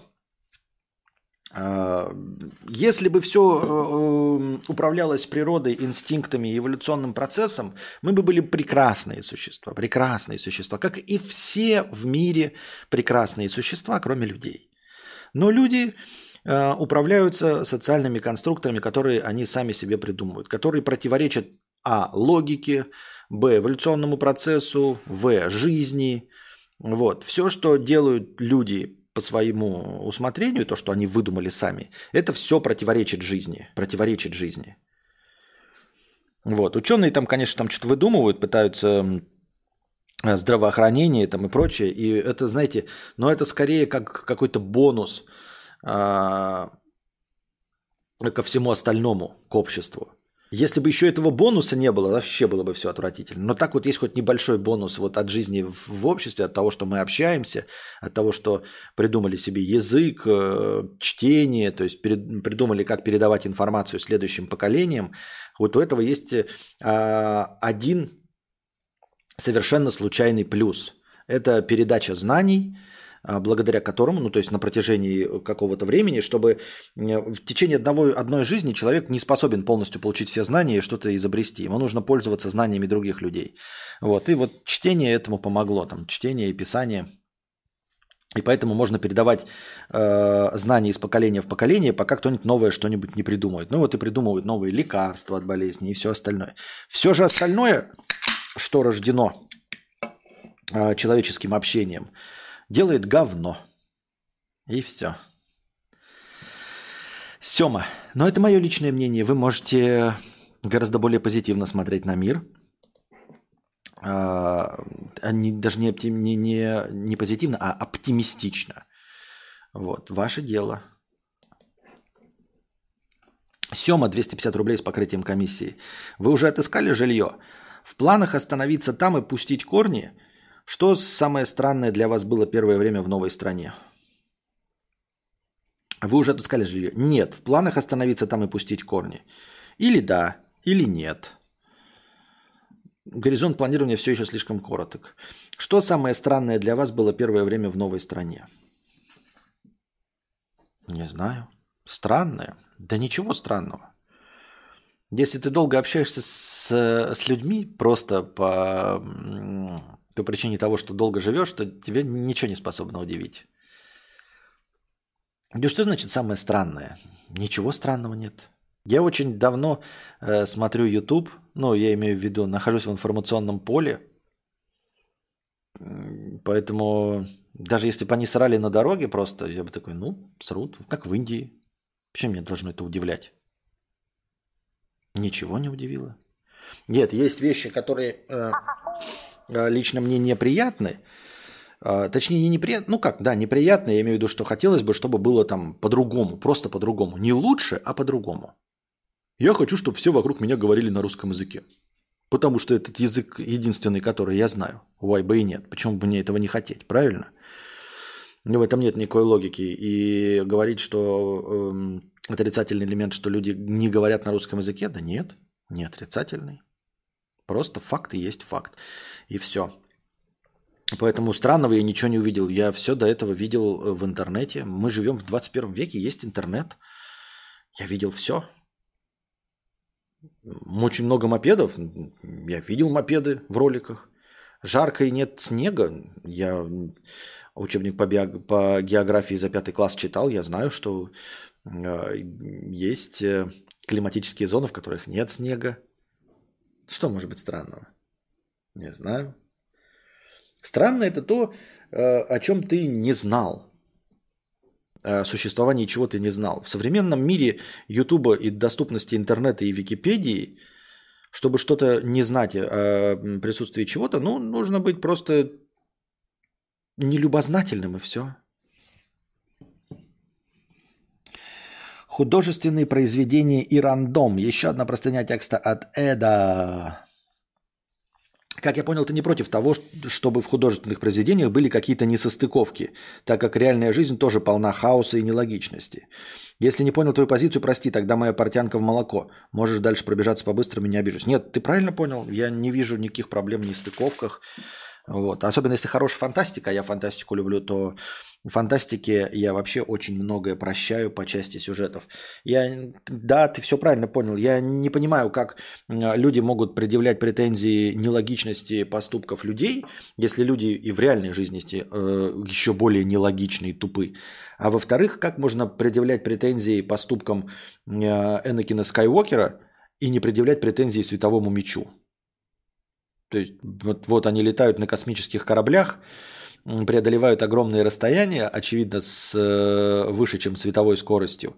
И у тебя к этому никакой претензии нет к этой нереалистичности, к этой сказочности, а к тому, что кто-то может там, я не знаю, руководствоваться какой-то тупизной, у тебя есть э, претензии. То есть то, что люди себе выстроили систему в космосе, э, в которой дерутся на мечах, имея при этом оружие массового поражения, всякие вот эти лазеры, э, звезды, звезды смерти, способные разуплотнить целую планету, э, космические корабли, способные высасывать энергию из солнц, вот, бластеры, прекрасно стреляющие, и при этом продолжающие драться на мечах. У тебя это ничего не, ну, никаких противоречий не вызывает противоречивых чувств. И при этом ты такой, о, блядь, Энакин Скайуокер поступил глупо. Там весь мир построен на том, что они на мечах дерутся в будущем. Возвращаясь к теме, мне кажется, цель художественного произведения и нарратива в целом именно в том, чтобы убрать все несостыковки, что мы наблюдаем в реальной жизни. Ведь по сути художественное произведение – это некая мысль, которую автор хочет донести до аудитории.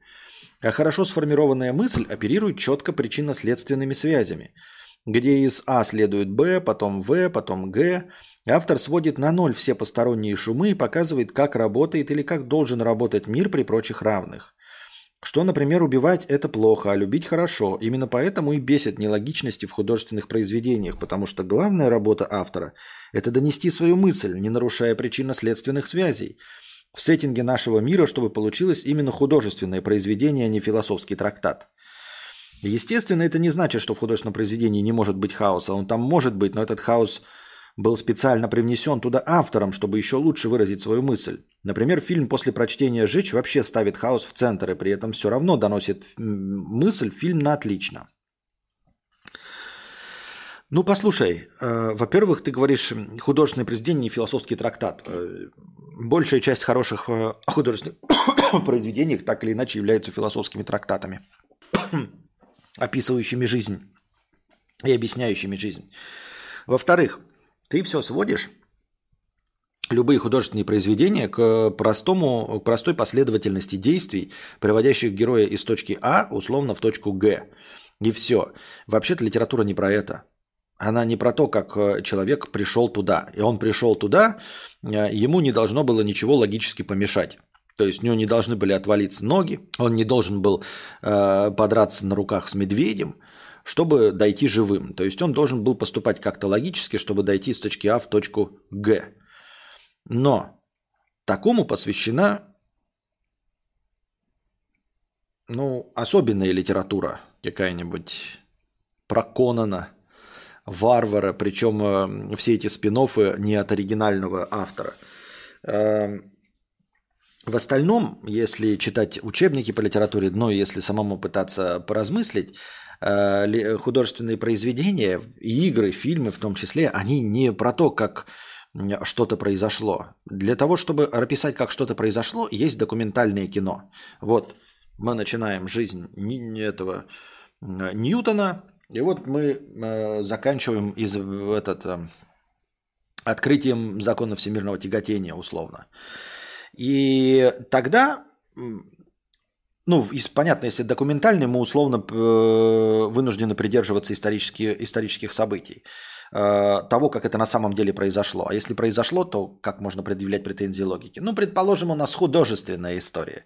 Вот. И до открытия этого мы должны довести вот этого человека, давая ему какие-то решения, которые не должны противоречить тому, чтобы он э, пришел к этому открытию. То есть э, он должен получить какое-то образование и понимание, он должен показать, что он умный, иначе это было, не было бы логично. Он не должен драться с медведями и бросаться под поезд, чтобы к моменту открытия, к моменту падения яблока ему на голову, он должен быть жив э, и обладать каким-то пытливым умом, и достаточной разносторон, разносторонностью. И это э, документальное произведение – вот. Э, большинство историй, они же не про это. Я говорю большинство, да, даже самых глупых историй, они не про это. А история Джейка Салли в «Аватаре», она не про то, что он победил, эм, я не знаю, человеков, и э, типа они защитили какое-то дерево Игдрасиль. Оно же не про это, оно про то, как э, человек чувствует себя чуждым и как находит себе новый дом. Это поиск нового дома. Э, человеком э, поиск э, своего родного места. И что родное место можно найти даже в абсолютно чуждом месте, э, с абсолютно другими э, людьми, условно синекожими. Вот. Э, о том, как человек э, э, войны и прогресса возвращается к истокам. Вот. И эта тема открыва, раскрывается, даже если в основной истории борьбы про, просто Нави с людьми есть противоречия, есть нелогичности. Потому что на самом деле эти нелогичности, они работают не на историю победы Нави над людьми, а на историю о том, как... жизнь на Земле с, ну вот, в, в чистой экологии лучше, чем э, жизнь с цивилизацией, которая сеет э, зло войну. Понимаешь? Поэтому есть мнение, что все эти нелогичности, они работают на самом деле просто на другую историю, которую ты не увидел, к сожалению и которые не видят читателя и все остальное, они рассказывают об, о, о другом. Поэтому, э, возможно, нет, они, я не говорю, что эти нелогичности обязательно работают на историю, но они не противоречат этой истории. То есть ты думаешь, что если человек поступает э, условно в Звездных войнах нелогично, э, э, типа, например, старый добрый миф о том, что звезда смерти очень хуевое оружие – Потому что э, очень много людей там, значит, на нем было, э, строили очень долго, и это смертоносное оружие способно вывести из строя горстка каких-то фанатиков на самолетиках. Помните, да, эту мысль? Ну, что они прилетели просто и ну, влетели, нет никакой защиты, ни, ни экранов, ничего. И они влетели и разрушили эту звезду смерти. Что это, дескать, ебать как нелогично. Правильно? Что горстка вонючих фанатиков на дешевых старых самолетах способна разрушить самое могущественное оружие во Вселенной. А, и в рамках э, вот поверхностного взгляда, что это история Звездных войн, о, где прикольные люди со световыми мечами, блядь, где борется эм, республика с империей, а, это выглядит нелогично. Зачем они строили такое оружие? Но предположим, что есть другой пласт истории. К- Рассказать о бессмысленности войны и о том, что никакое оружие не позволит тебе победить. Что если ты идешь со злом, то ты все равно проиграешь, какое бы оружие у тебя не было. Что война это не выход, что э, лучшее в мире это свобода. И что свобода, она всегда, ну, свобода, условно, мир, они всегда победят, даже если у тебя звезда смерти. И понимаешь, вот этой мысли как раз-таки и подчинена идея о том, что эту звезду смерти можно разрушить просто кучкой фанатиков. И нет здесь никакого противоречия. Мысль-то какая? Наши должны победить. И наши побеждают, несмотря ни на что. Даже если у Дарта Вейдера будет звезда смерти, вот, мы все равно ее разрушим. Но если смотреть поверхностно, да, то типа политически, ой, что у них такое плохое оружие? Это что, про оружие, что ли, книга? Ну, в смысле, произведение. Понимаешь? Это про преодоление и про то, что э, насколько бы вы ни были слабы, вы все равно сможете пре- победить империю. И никакое оружие им не поможет, если правда на вашей стороне. Никакое, никакая звезда смерти им не поможет, если правда на вашей стороне. Ну, условно, правда, какая там была, я не помню, кто, уже, за- кто из них был за кого, кто за республику, кто за империю. Вот. И в данном случае это еще может хоть как-то, да? А бывает так, что история просто про другое, а противоречия в обычном повествовании, они просто основной идеи не касаются. Ты можешь там любой бред говорить. Летающих зеленых слоников вводить и все остальное. И это может как угодно нарушать а, логику повествования. Потому что книга будет о переживании героя. А переживание героя – это история о вообще другом. Тут не имеет значения, что кто-то нелогично поступает, что кто-то там, что э, Давид по- победил Голиафа, хотя был слабее его во много раз. Это все не важно, потому что история – это про бича, который стоит и на все это смотрит. И он и, его, и, история о том, как э, насколько же бессмысленно все существование. И тот факт, что Давид по- по- победил Голиафа, вообще ну, никак на, на основную историю не влияет. На основную мысль, на философский трактат, содержащийся в любой хорошей книге, в любой хорошей игре, в любом э, хорошем произведении.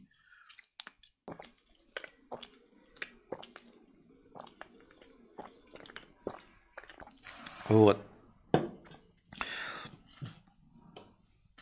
Э, Поэтому еще мы еще и не знаем, какую мысль хотел донести автор вообще. Может, он хотел просто показать красивую картинку и описательством по- по- похвастаться. А в сюжетах он не силен и, в общем-то, никакую идею донести не хотел. Или идея его абсолютно банальна. В общем, э, вариантов, при котором э, сюжетные косяки э, вообще не играют никакой роли, просто а, этих вариантов настолько много, что они описывают абсолютно все возможные косяки так или иначе. Я в это э, вообще не очень верю. То есть конкретно, да, ко- косяки это когда тебе кажется нелогичным какое-то поведение.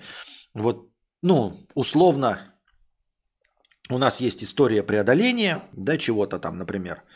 И ты видишь, как вот герой идет пре- преодолеть, и в конце он принимает неверное, по твоему мнению, решение. Неверное. Не нелогичное, потому что мы не можем руководствоваться логикой. Его нет никакой логики у человека. То есть у нас может полыхнуть из-за того, что решение было принято, по нашему мнению, неверное. Но это все равно не противоречит логике мирских вещей. Потому что если мы успокоимся и поймем, что а человек может совершить ошибку, ну потому что он постоянно ее совершает. Мы совершаем, все совершают, все человечество посто- пости- постоянно совершает ошибки. Так что если мы эм, преследуем, ну там, например, э, следим за каким-то героем, который вот идет, идет, идет, идет, а в конце бах, вместо того, чтобы, знаете, вот злодей там стоит, эм, и он на злодея наставил пистолет, все, и, значит, э, должен сейчас вот выстрелить в него, а злодей такой говорит, а давай драться на руках, да? И тот бросает пистолет, дерется с ним на руках и проигрывает. И умирает. Главный герой проигрывает и умирает. И мы такие, блядь, нахуй он так нелогично поступил? Нужно же было выстрелить. Ну это же логично. Надо же было выстрелить вместо того, чтобы пиздеть и драться на руках со злодеем. Зачем? Это же злодей, безусловно. И нужно было его просто застрелить и все. Но таких фильмов не бывает, он все равно там победит. Но предположим, что была бы такая история, да, в которой он бросает пистолет, дерется с ним на руках и проигрывает подчастую, и умирает главный герой, а злодей э, восторжествует. Тогда из вот этого у вас может полыхнуть из-за того, что он неправильно поступил, а, но тогда меняется сам посыл. Тогда меняется сам посыл произведения и говорится о том, что все бессмысленно. Сколько бы ты ни шел, зло все равно победит. Например что э, посыл меняется тогда на то, что глупость способна э, разрушить любую хорошую задумку. Насколько бы вы э, не шли к своей цели, один глупый поступок способен разрушить все. Тогда посыл меняется, понимаешь? Со всеми этими багами, со всеми этими нелогичностями и несостыковками меняется и сам посыл. Если слишком многое происходит э, нелогично, не это, то тогда вот твой посыл любой истории меняется на такой, что а, ты, конечно, принимаешь какие-то решения, ты, что, конечно, на что-то влияешь в пределах допустимого, но по большей части ты живешь в мире рандома а, и живешь в мире хаоса, потому что слишком многое происходит не по твоей инициативе, и ты не, смож, не можешь на это никак повлиять. Поэтому, то есть, смотрите, условно, условно оправдывая, да, можно сказать, что любая несостыковка – это не фича, а именно, точнее не баг, а фича. Понимаете? Потому что в конце концов мы не можем сказать, что хотел донести автор. Вот тупые сюжетные ходы в такой-то игре, например. автор хотел на самом деле просто про геймплей. Или хотел нам показать свои способности в графике. То есть у него была задача, чтобы графоний был охуительный. Мы не можем знать, что хотел сказать автор. Он, может, и хотел сказать, э, насколько все нелогично, насколько все тупо. Поэтому в конечном итоге любая хуйня это может быть не баг, фича. Приведите мне пример конкретно несостыковки, которая бы э, была не, несостыковкой именно в основной мысли произведения. Вот вы, вам кажется, вот вспомните, чтобы было вот одно произведение, игра, фильм э, или книга, где очевидно есть какая-то основная генеральная линия партии. И вот э, произошло какое-то событие, нестыковка, которое противоречит этой генеральной линии партии.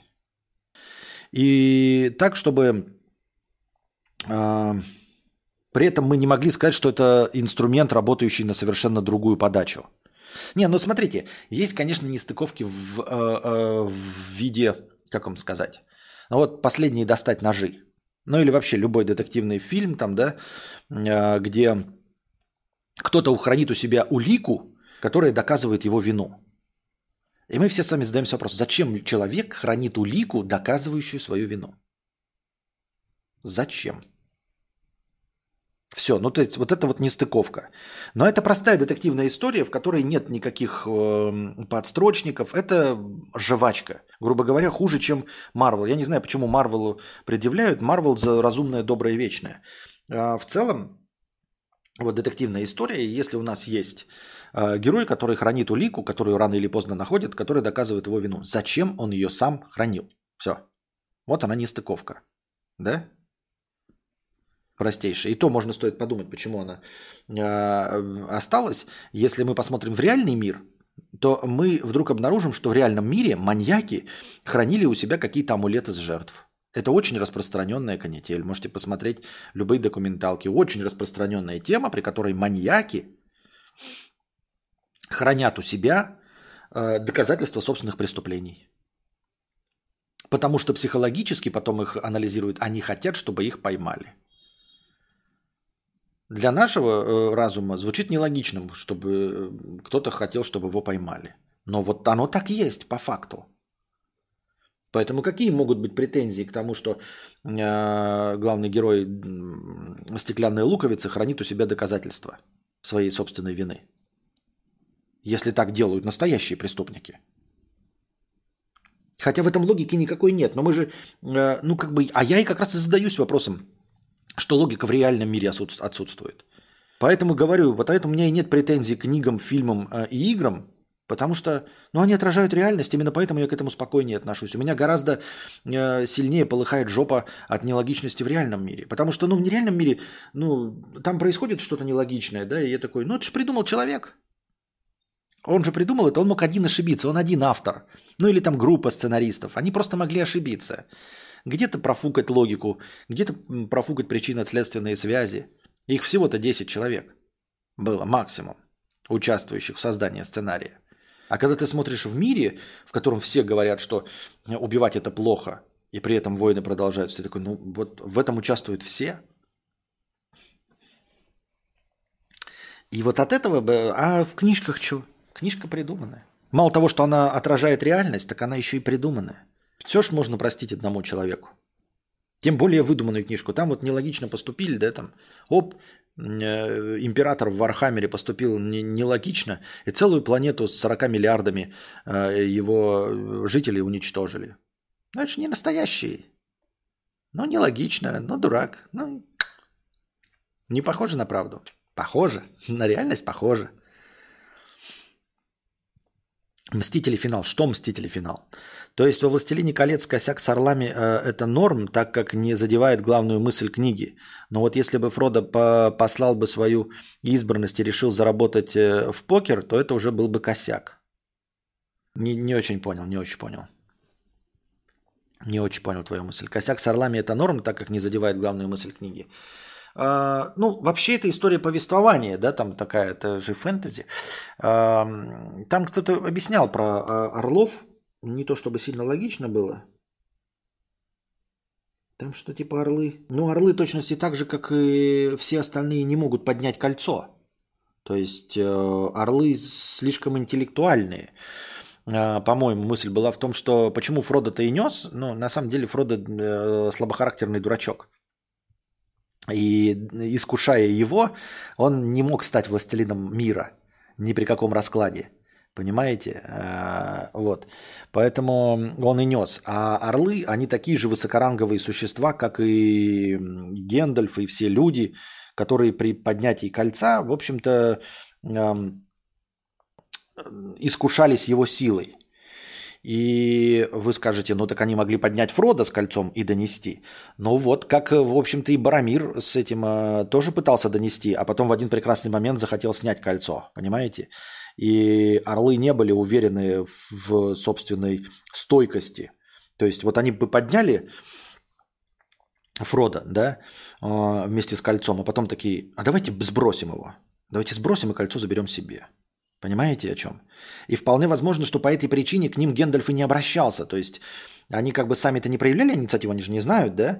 Но Гендальф к ним обратился в самый последний момент, когда уже все было решено. Потому что он не был уверен в орлах. Если бы он к ним обратился с самого начала, э, не факт, что орлы, подняв этого Фрода, э, не искусились бы кольцом, как Барамир, который хотел, да, и потом пожалел об этом, не, не сбросили бы его об землю и просто забрали бы себе кольцо и стали бы властелинами мира. Понимаете, о чем речь? То есть на самом-то деле э, там объяснение есть. Потому что они такие же разумные существа, как и все остальные. Но я не понимаю тв- твой посыл конкретно, о чем ты хотел. Вот если Фродо послал бы свою избранность и решил зарабатывать в покер, то это уже был бы косяк. Это как раз бы не был косяк. Если мы смотрим по правде в глаза, то, скорее всего, так бы и было. Просто не пошел бы и ничего не делал бы. Ну, то есть, не знаю. Ну, то есть, все, все могло быть логично. Он мог бы, да, послать свою избранность и пойти зарабатывать в покер. Why бы и нет. А мог бы просто спиться. Мог бы. Мог бы. Why бы и нет. Хотя и так даже можно надумать кучу смыслов. Да. Понимаешь, если бы он Фродо э, пошел бы играть в покер и э, зарабатывать э, на, на, на своем, то это была бы книга о другом. Это была бы книга о том, как э, человек на самом деле, э, точнее хоббит, э, преодолевает, знаешь, тяготы своей избранности. В этом, кстати, тоже есть. И этому есть посвященные этому книги и произведения, когда тебе э, настойчиво э, заставляют что-то делать. И об этом переживал и Нео. Но как-то там очень плохие сценаристы были. И у Гарри Поттера есть об этом переживание. Но они не раскрываются, потому что книги не об этом. Но в принципе, в принципе, есть книги об этом. Когда ты какой-то Гарри Поттер, Нео или Фродо, и тебе говорят, вот тебе предначертано. А я хочу жить свою жизнь. Я не хочу предначертано. Я не хочу выполнять вашу задачу, потому что она предначертана. Вот тебе предначертано спасти мир. А может вы пойдете нахуй? Может вы пойдете нахуй? Почему вот э, э, какой-нибудь Сэм бегает, он может что угодно делать. Он может спиться, он может пойти на дракона и сдохнуть, может пойти на дракона и победить, может понести кольцо, может не понести кольцо, э, может сдаться, все что угодно может сделать. Может пойти на рыбалку, может спрятаться, может умереть. А я вот избранный, я должен только выполнять свою задачу. То есть я раб, получается, судьбы. Все остальные способны распоряжаться своей жизнью, пусть даже плохо, но как их, их душе угодно. А я, Нео, вынужден подчиниться пророчеству. То есть я единственный здесь, кто не живет своей жизнью. Я единственный, кто не принимает решения. Я единственный, как говорит Гарри Поттер, кто должен э, победить Волан-де-Морта. То есть все остальные могут просто заплакать и спрятаться, заняться своими делами, могут не учиться в Хогвартсе, потому что им расхотелось, могут остаться с маглами, могут просто стать колдунами и в собственное удовольствие при помощи э, волшебной палочки мыть посуду, выращивать деревья, построить себе дом – и только я обязан, блядь, натуживаться и бороться с этим Волан-де-Мортом. Я как лох, я единственное безвольное существо во всей этой книге. Я Нео, я Гарри Поттер, я Фродо. Это единственные существа, которые себе не подчиняются, которые не могут отказаться, которые не могут э, принять какие-то решения. Они не принимают решения. Они избранные. Им предначертано. У них судьба такая – вот. А книга о том, как избранный решает, а не хочу. Потому что я личность, потому что я хочу жить так, как я хочу. Я хочу лично просирать. Я хочу совершать свои ошибки, а не предначертанные, и жить другой жизнью. Например, правильно? А, кстати, почему вот эти, как их, э, все же волшебники вот показывают этих Уизли. Там они, вот эти противоречия такие, вот это противоречия фактические, да, кстати, нестыковки. Почему все волшебники не живут в идеальных домах, как им надо? Они же их могут наколдовать. То есть, если ты палочкой колдуешь, как моется посуда, как показывали там Уизли, по-моему, моется посуда, вы можете наколдовать себе там э, не волшебную одежду. Почему они не наколдуют себе просто замок? Вот вам место, и такие, чух-чух-чух, давайте все вместе, оп-оп-оп-оп, наколдуем. Я колдую стенки, я колдую окна, я колдую печку. Почему они не наколдовали себе просто богатый дом? Почему они нищие? Как можно быть в мире волшебников вообще нищим? Как там могут играть роль какие-то деньги? Я что-то вот эту вот мысль как-то не улавливаю. Если вы не можете наколдовать себе золото, если вы не можете наколдовать себе материалы, если не, вы не можете при помощи воздушной палочки что-то себе построить, то нахуй тогда эта магия, в общем-то, в принципе, нужна. Нахуй она тогда нужна, если она на самом деле ничего не дает? Колдовство это когда ты вот за бесплатно что-то себе создаешь, разве нет? Постмодерн на пальцах. Здравствуй, богатей, кадавр. Еще одна простыня текста от Эда. У меня не укладывается в голове, как ты до сих пор обходишь парадигму постмодерна. Так, нужна песен пауза, ребят, все-таки. Я прям сикать хочу.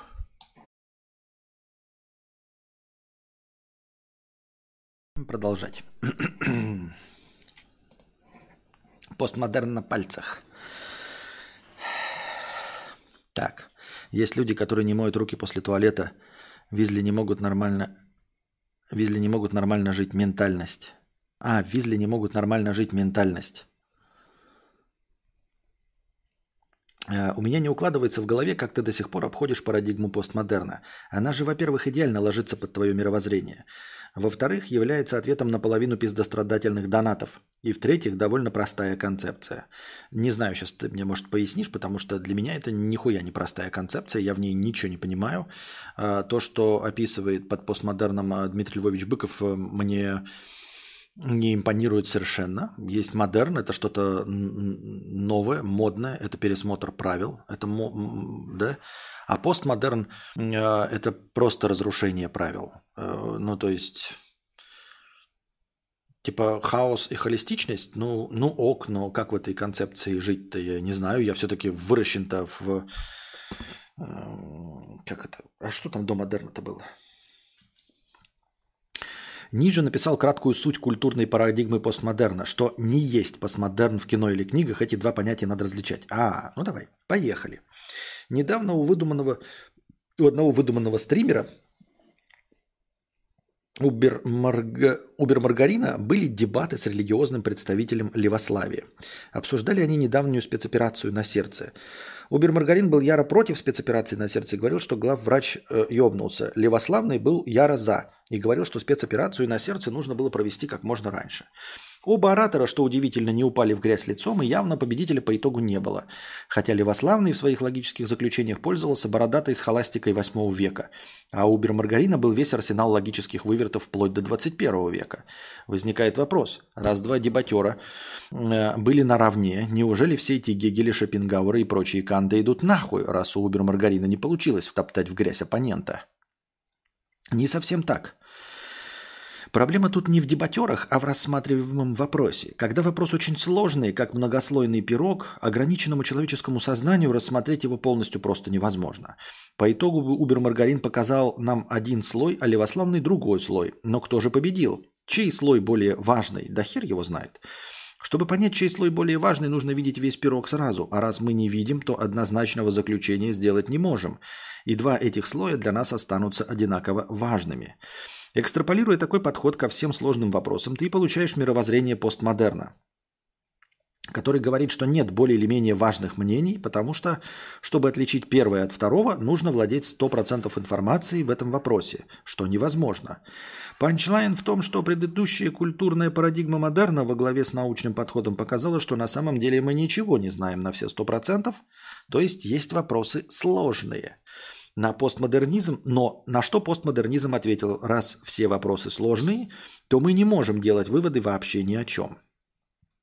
Например, если завтра в Лимонии примут закон о том, что нужно рандомно убить каждого третьего человека, найдутся эксперты, без иронии, образованные и умные люди, которые найдут аргументы, что действительно убийство каждого третьего оправдано, логично и полезно. Но это же дурдом, воскликнешь ты. Это всего лишь твое мнение против моего, скажет тебе постмодернист. Как ты интуитивно понимал, постмодерн – это говно, а говно – это постмодерн. Вернее, постмодерн – это болотце, где не на что опереться, а вокруг одна тухнущая жижа. Ну, так это же вот э, постмодерновая идея получается э, вот то самое, о чем говорил Илон Маск, и некоторые придерживаются, что мы живем с вами в симуляции. А если нет э, никакого способа из этой симуляции выйти, никакого способа э, э, Геральту из Ривии из игры «Ведьмак 3», «Дикая охота», выбраться в наш реальный мир, то какая разница, э, что Геральт понимает, что он в симуляции, что он в игре? Какая нам печаль до этого всего? И ровно так же, э, понимаешь, в концепции модерна можно, пусть ты и ошибаешься, э, как-то жить и постоянно полыхать жопой. Ну, то есть ты придумываешь э, точности так же, как ученые, какое-то объяснение.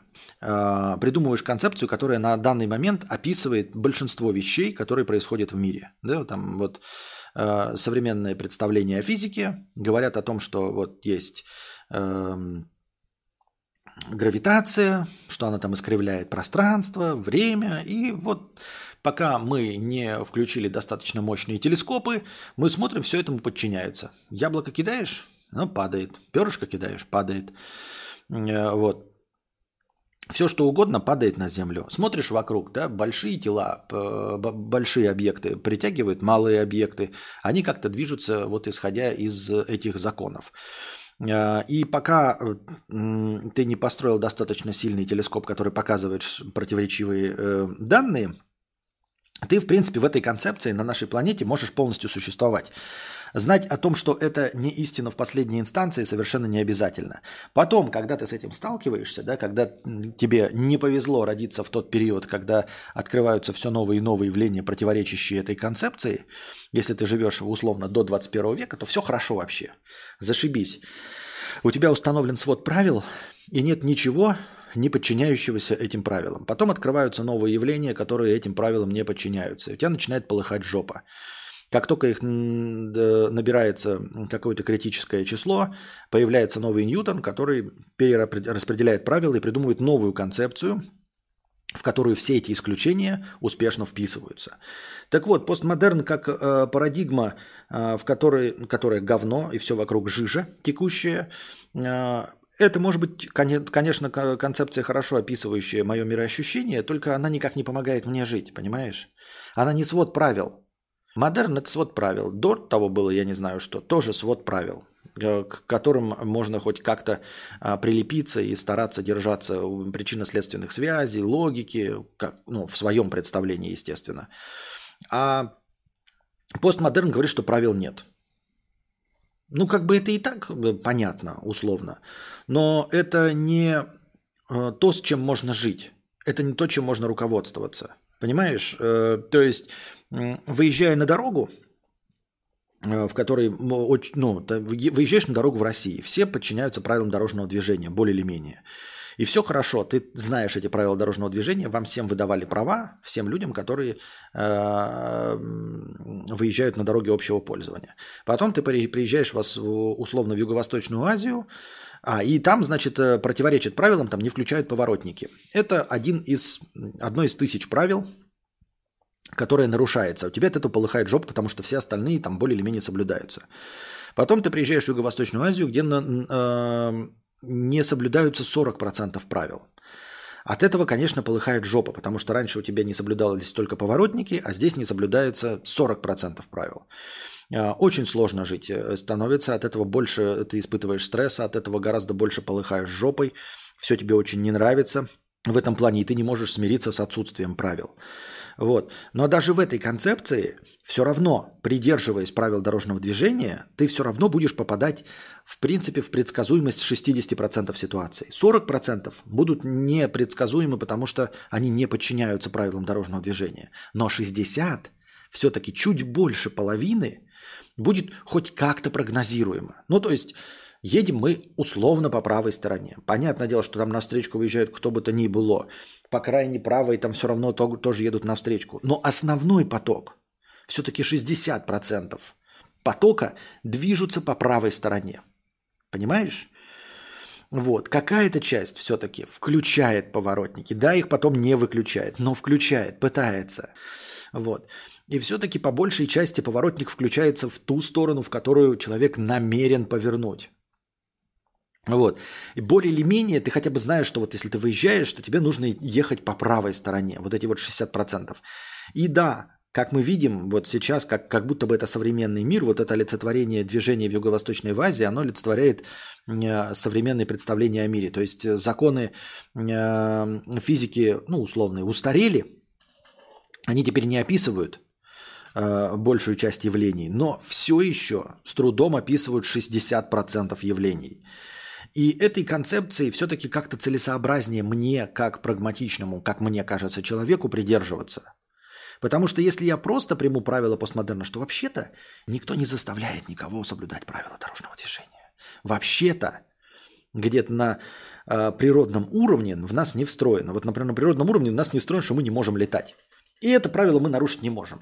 Ну, мы не можем просто подпрыгнуть и взлететь. Никто из нас не может. Вот это правило э, нарушить. Вот. А, Это действительно правило на данный момент. Пока мы не преодолели там при помощи каких-то хитрых э, манипуляций с магией, э, не научились летать как супермены. Вот на данном этапе развития человечества никто из нас летать не может. И э, все хорошо с этим правилом, с, э, его можно придерживаться. Но если я прямо сейчас приму э, правила постмодерна и попытаюсь по постмодерну, что правил не существует, выехать на дорогу, а их действительно-то не существует, ведь природа это никак не обусловлено, что мы должны ехать по правой стороне. А, Ведь никак законами физики не обозначено, что мы можем ехать только с такой скоростью или включать или не включать поворотники. Нет, это выбор. Понимаешь? Это выбор. Я выбираю придерживаться эм, правил модерна. И да, попадать в лишь в 60% процентах случаев в прогнозируемое событие. Лишь в 60%. Очень обидно, что 40 не попадают, но хуй бы с ним. Но это хоть что-то. Потому что постмодерн – это ничто. Потому что в постмодерне, который ты описываешь, это просто говно и жижа. Это просто способ объяснить, что правил нет. Вот это уж охуительная идея, правил нет. Ну, спасибо. Ну да, где-то в глубине души я понимаю, что правил нет. Но жить я поэтому не могу. Я не могу выйти на улицу, потому что... А, ну правил же нет, в принципе. Если люди не включают э, поворотники, если они двигаются как попало на дороге, значит, и я могу выйти голым на улицу. Ну, могу. Получу пиздюлей или в тюрьму посадят. Как-то так. Постмодерном ничего нельзя создать, но можно легко разрушать. Тебе это поможет э, смешивать с дерьмом подписчиков, банить и смешно на них бомбить. Ну, а мне это надо? Это же должно быть еще и, в принципе, мне интересно. Вот как ты и говоришь, постмодерном ничего нельзя создать. И можно легко разрушить. В правилах модерна можно хоть что-то создавать, устаревшее и все остальное, да? Ну а в постмодерне ничего. Постмодерн это, это не свод правил. Это просто мысль. Правил нет. Ну, что и что. В стране без правил ты точно знаешь, что кто-то поедет по встречке, и ты к этому готов. Но в стране с правилами ждешь, что люди едут по правилам, и когда их нарушают, ты не готов. Короче, водите осторожнее. Да, да, ну, я говорю, осознание того, что никто на самом деле э, не обязан подчиняться правилам, не помогает жить. Вопреки, вот кажется, да, что ты должен быть готов к тому, что в любой момент могут выехать на встречку. Но это на деле неконструктивно.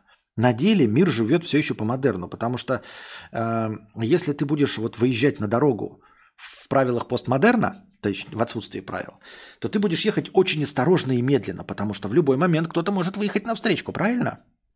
Поэтому до своей цели из точки А в точку Б ты будешь добираться очень медленно. И если ты сам при этом будешь ехать по встречке, потому что правил никаких нет. И при этом ожидать, что кто-то другой будет ехать по встречке относительно тебя по встречке. Ты будешь ехать медленно. Ты будешь гораздо больше рисковать, хотя по факту в постмодерне ты прав. И ты с гораздо меньшей вероятностью доберешься из точки А в точку Б, если подчинишься правилам модерна, которые работают лишь на 60%. Что же тогда в метамодерне происходит? А что в метамодерне происходит? Я не знаю. Это смотритель Варламова. Правила созданы, чтобы их нарушать. Условно так. Но это такая очень, очень вязкая мысль. Правила созданы, чтобы их нарушать. Имеется в виду, конечно, про творчество, про создание что-то нового, про креатив, а не про то, что э, правила созданы, чтобы их нарушать. Законы созданы, чтобы их нарушать? Уголовного кодекса? Нет. Если все будут нарушать закон Уголовного кодекса, то наша жизнь превратится в полнейшее говно. Наша короткая, очень непродолжительная жизнь превратится в полнейшее говно. Так что это э, совершенно не, не способ жить жизнь. Мне так кажется. Мне мысль а, о том, что никаких правил и логики не существует, и причинно-следственных связей, о чем я догадываюсь, догадываюсь, что мы подчиняемся просто выдуманным себе причинно-следственным связям, какому-то, какой-то логике, как-то перераспределяем добро и зло, черное и белое, там, справедливость, несправедливость. В этой концепции, которая постоянно нарушается всеми вокруг, и все больше и больше со временем нарушается, все-таки хоть как-то можно существовать. Полыхая жопой, находясь в стрессе, но благо нам, мы не вечно живем, поэтому не вечно от этого страдать. Но в постмодерне, в котором сразу ничего не работает, не кайфово, не хочу. Спасибо, но нет. Спасибо, но нет. Спасибо, но нет. Спасибо, но нет. В метамодерне ты сам выезжаешь на встречку, потому что два дня назад тебе нахамила продавщица. Мета и прочий модерн придумал какой-то сверхразум. Это ты Какое слово позитивное придумал для слова дегенерат.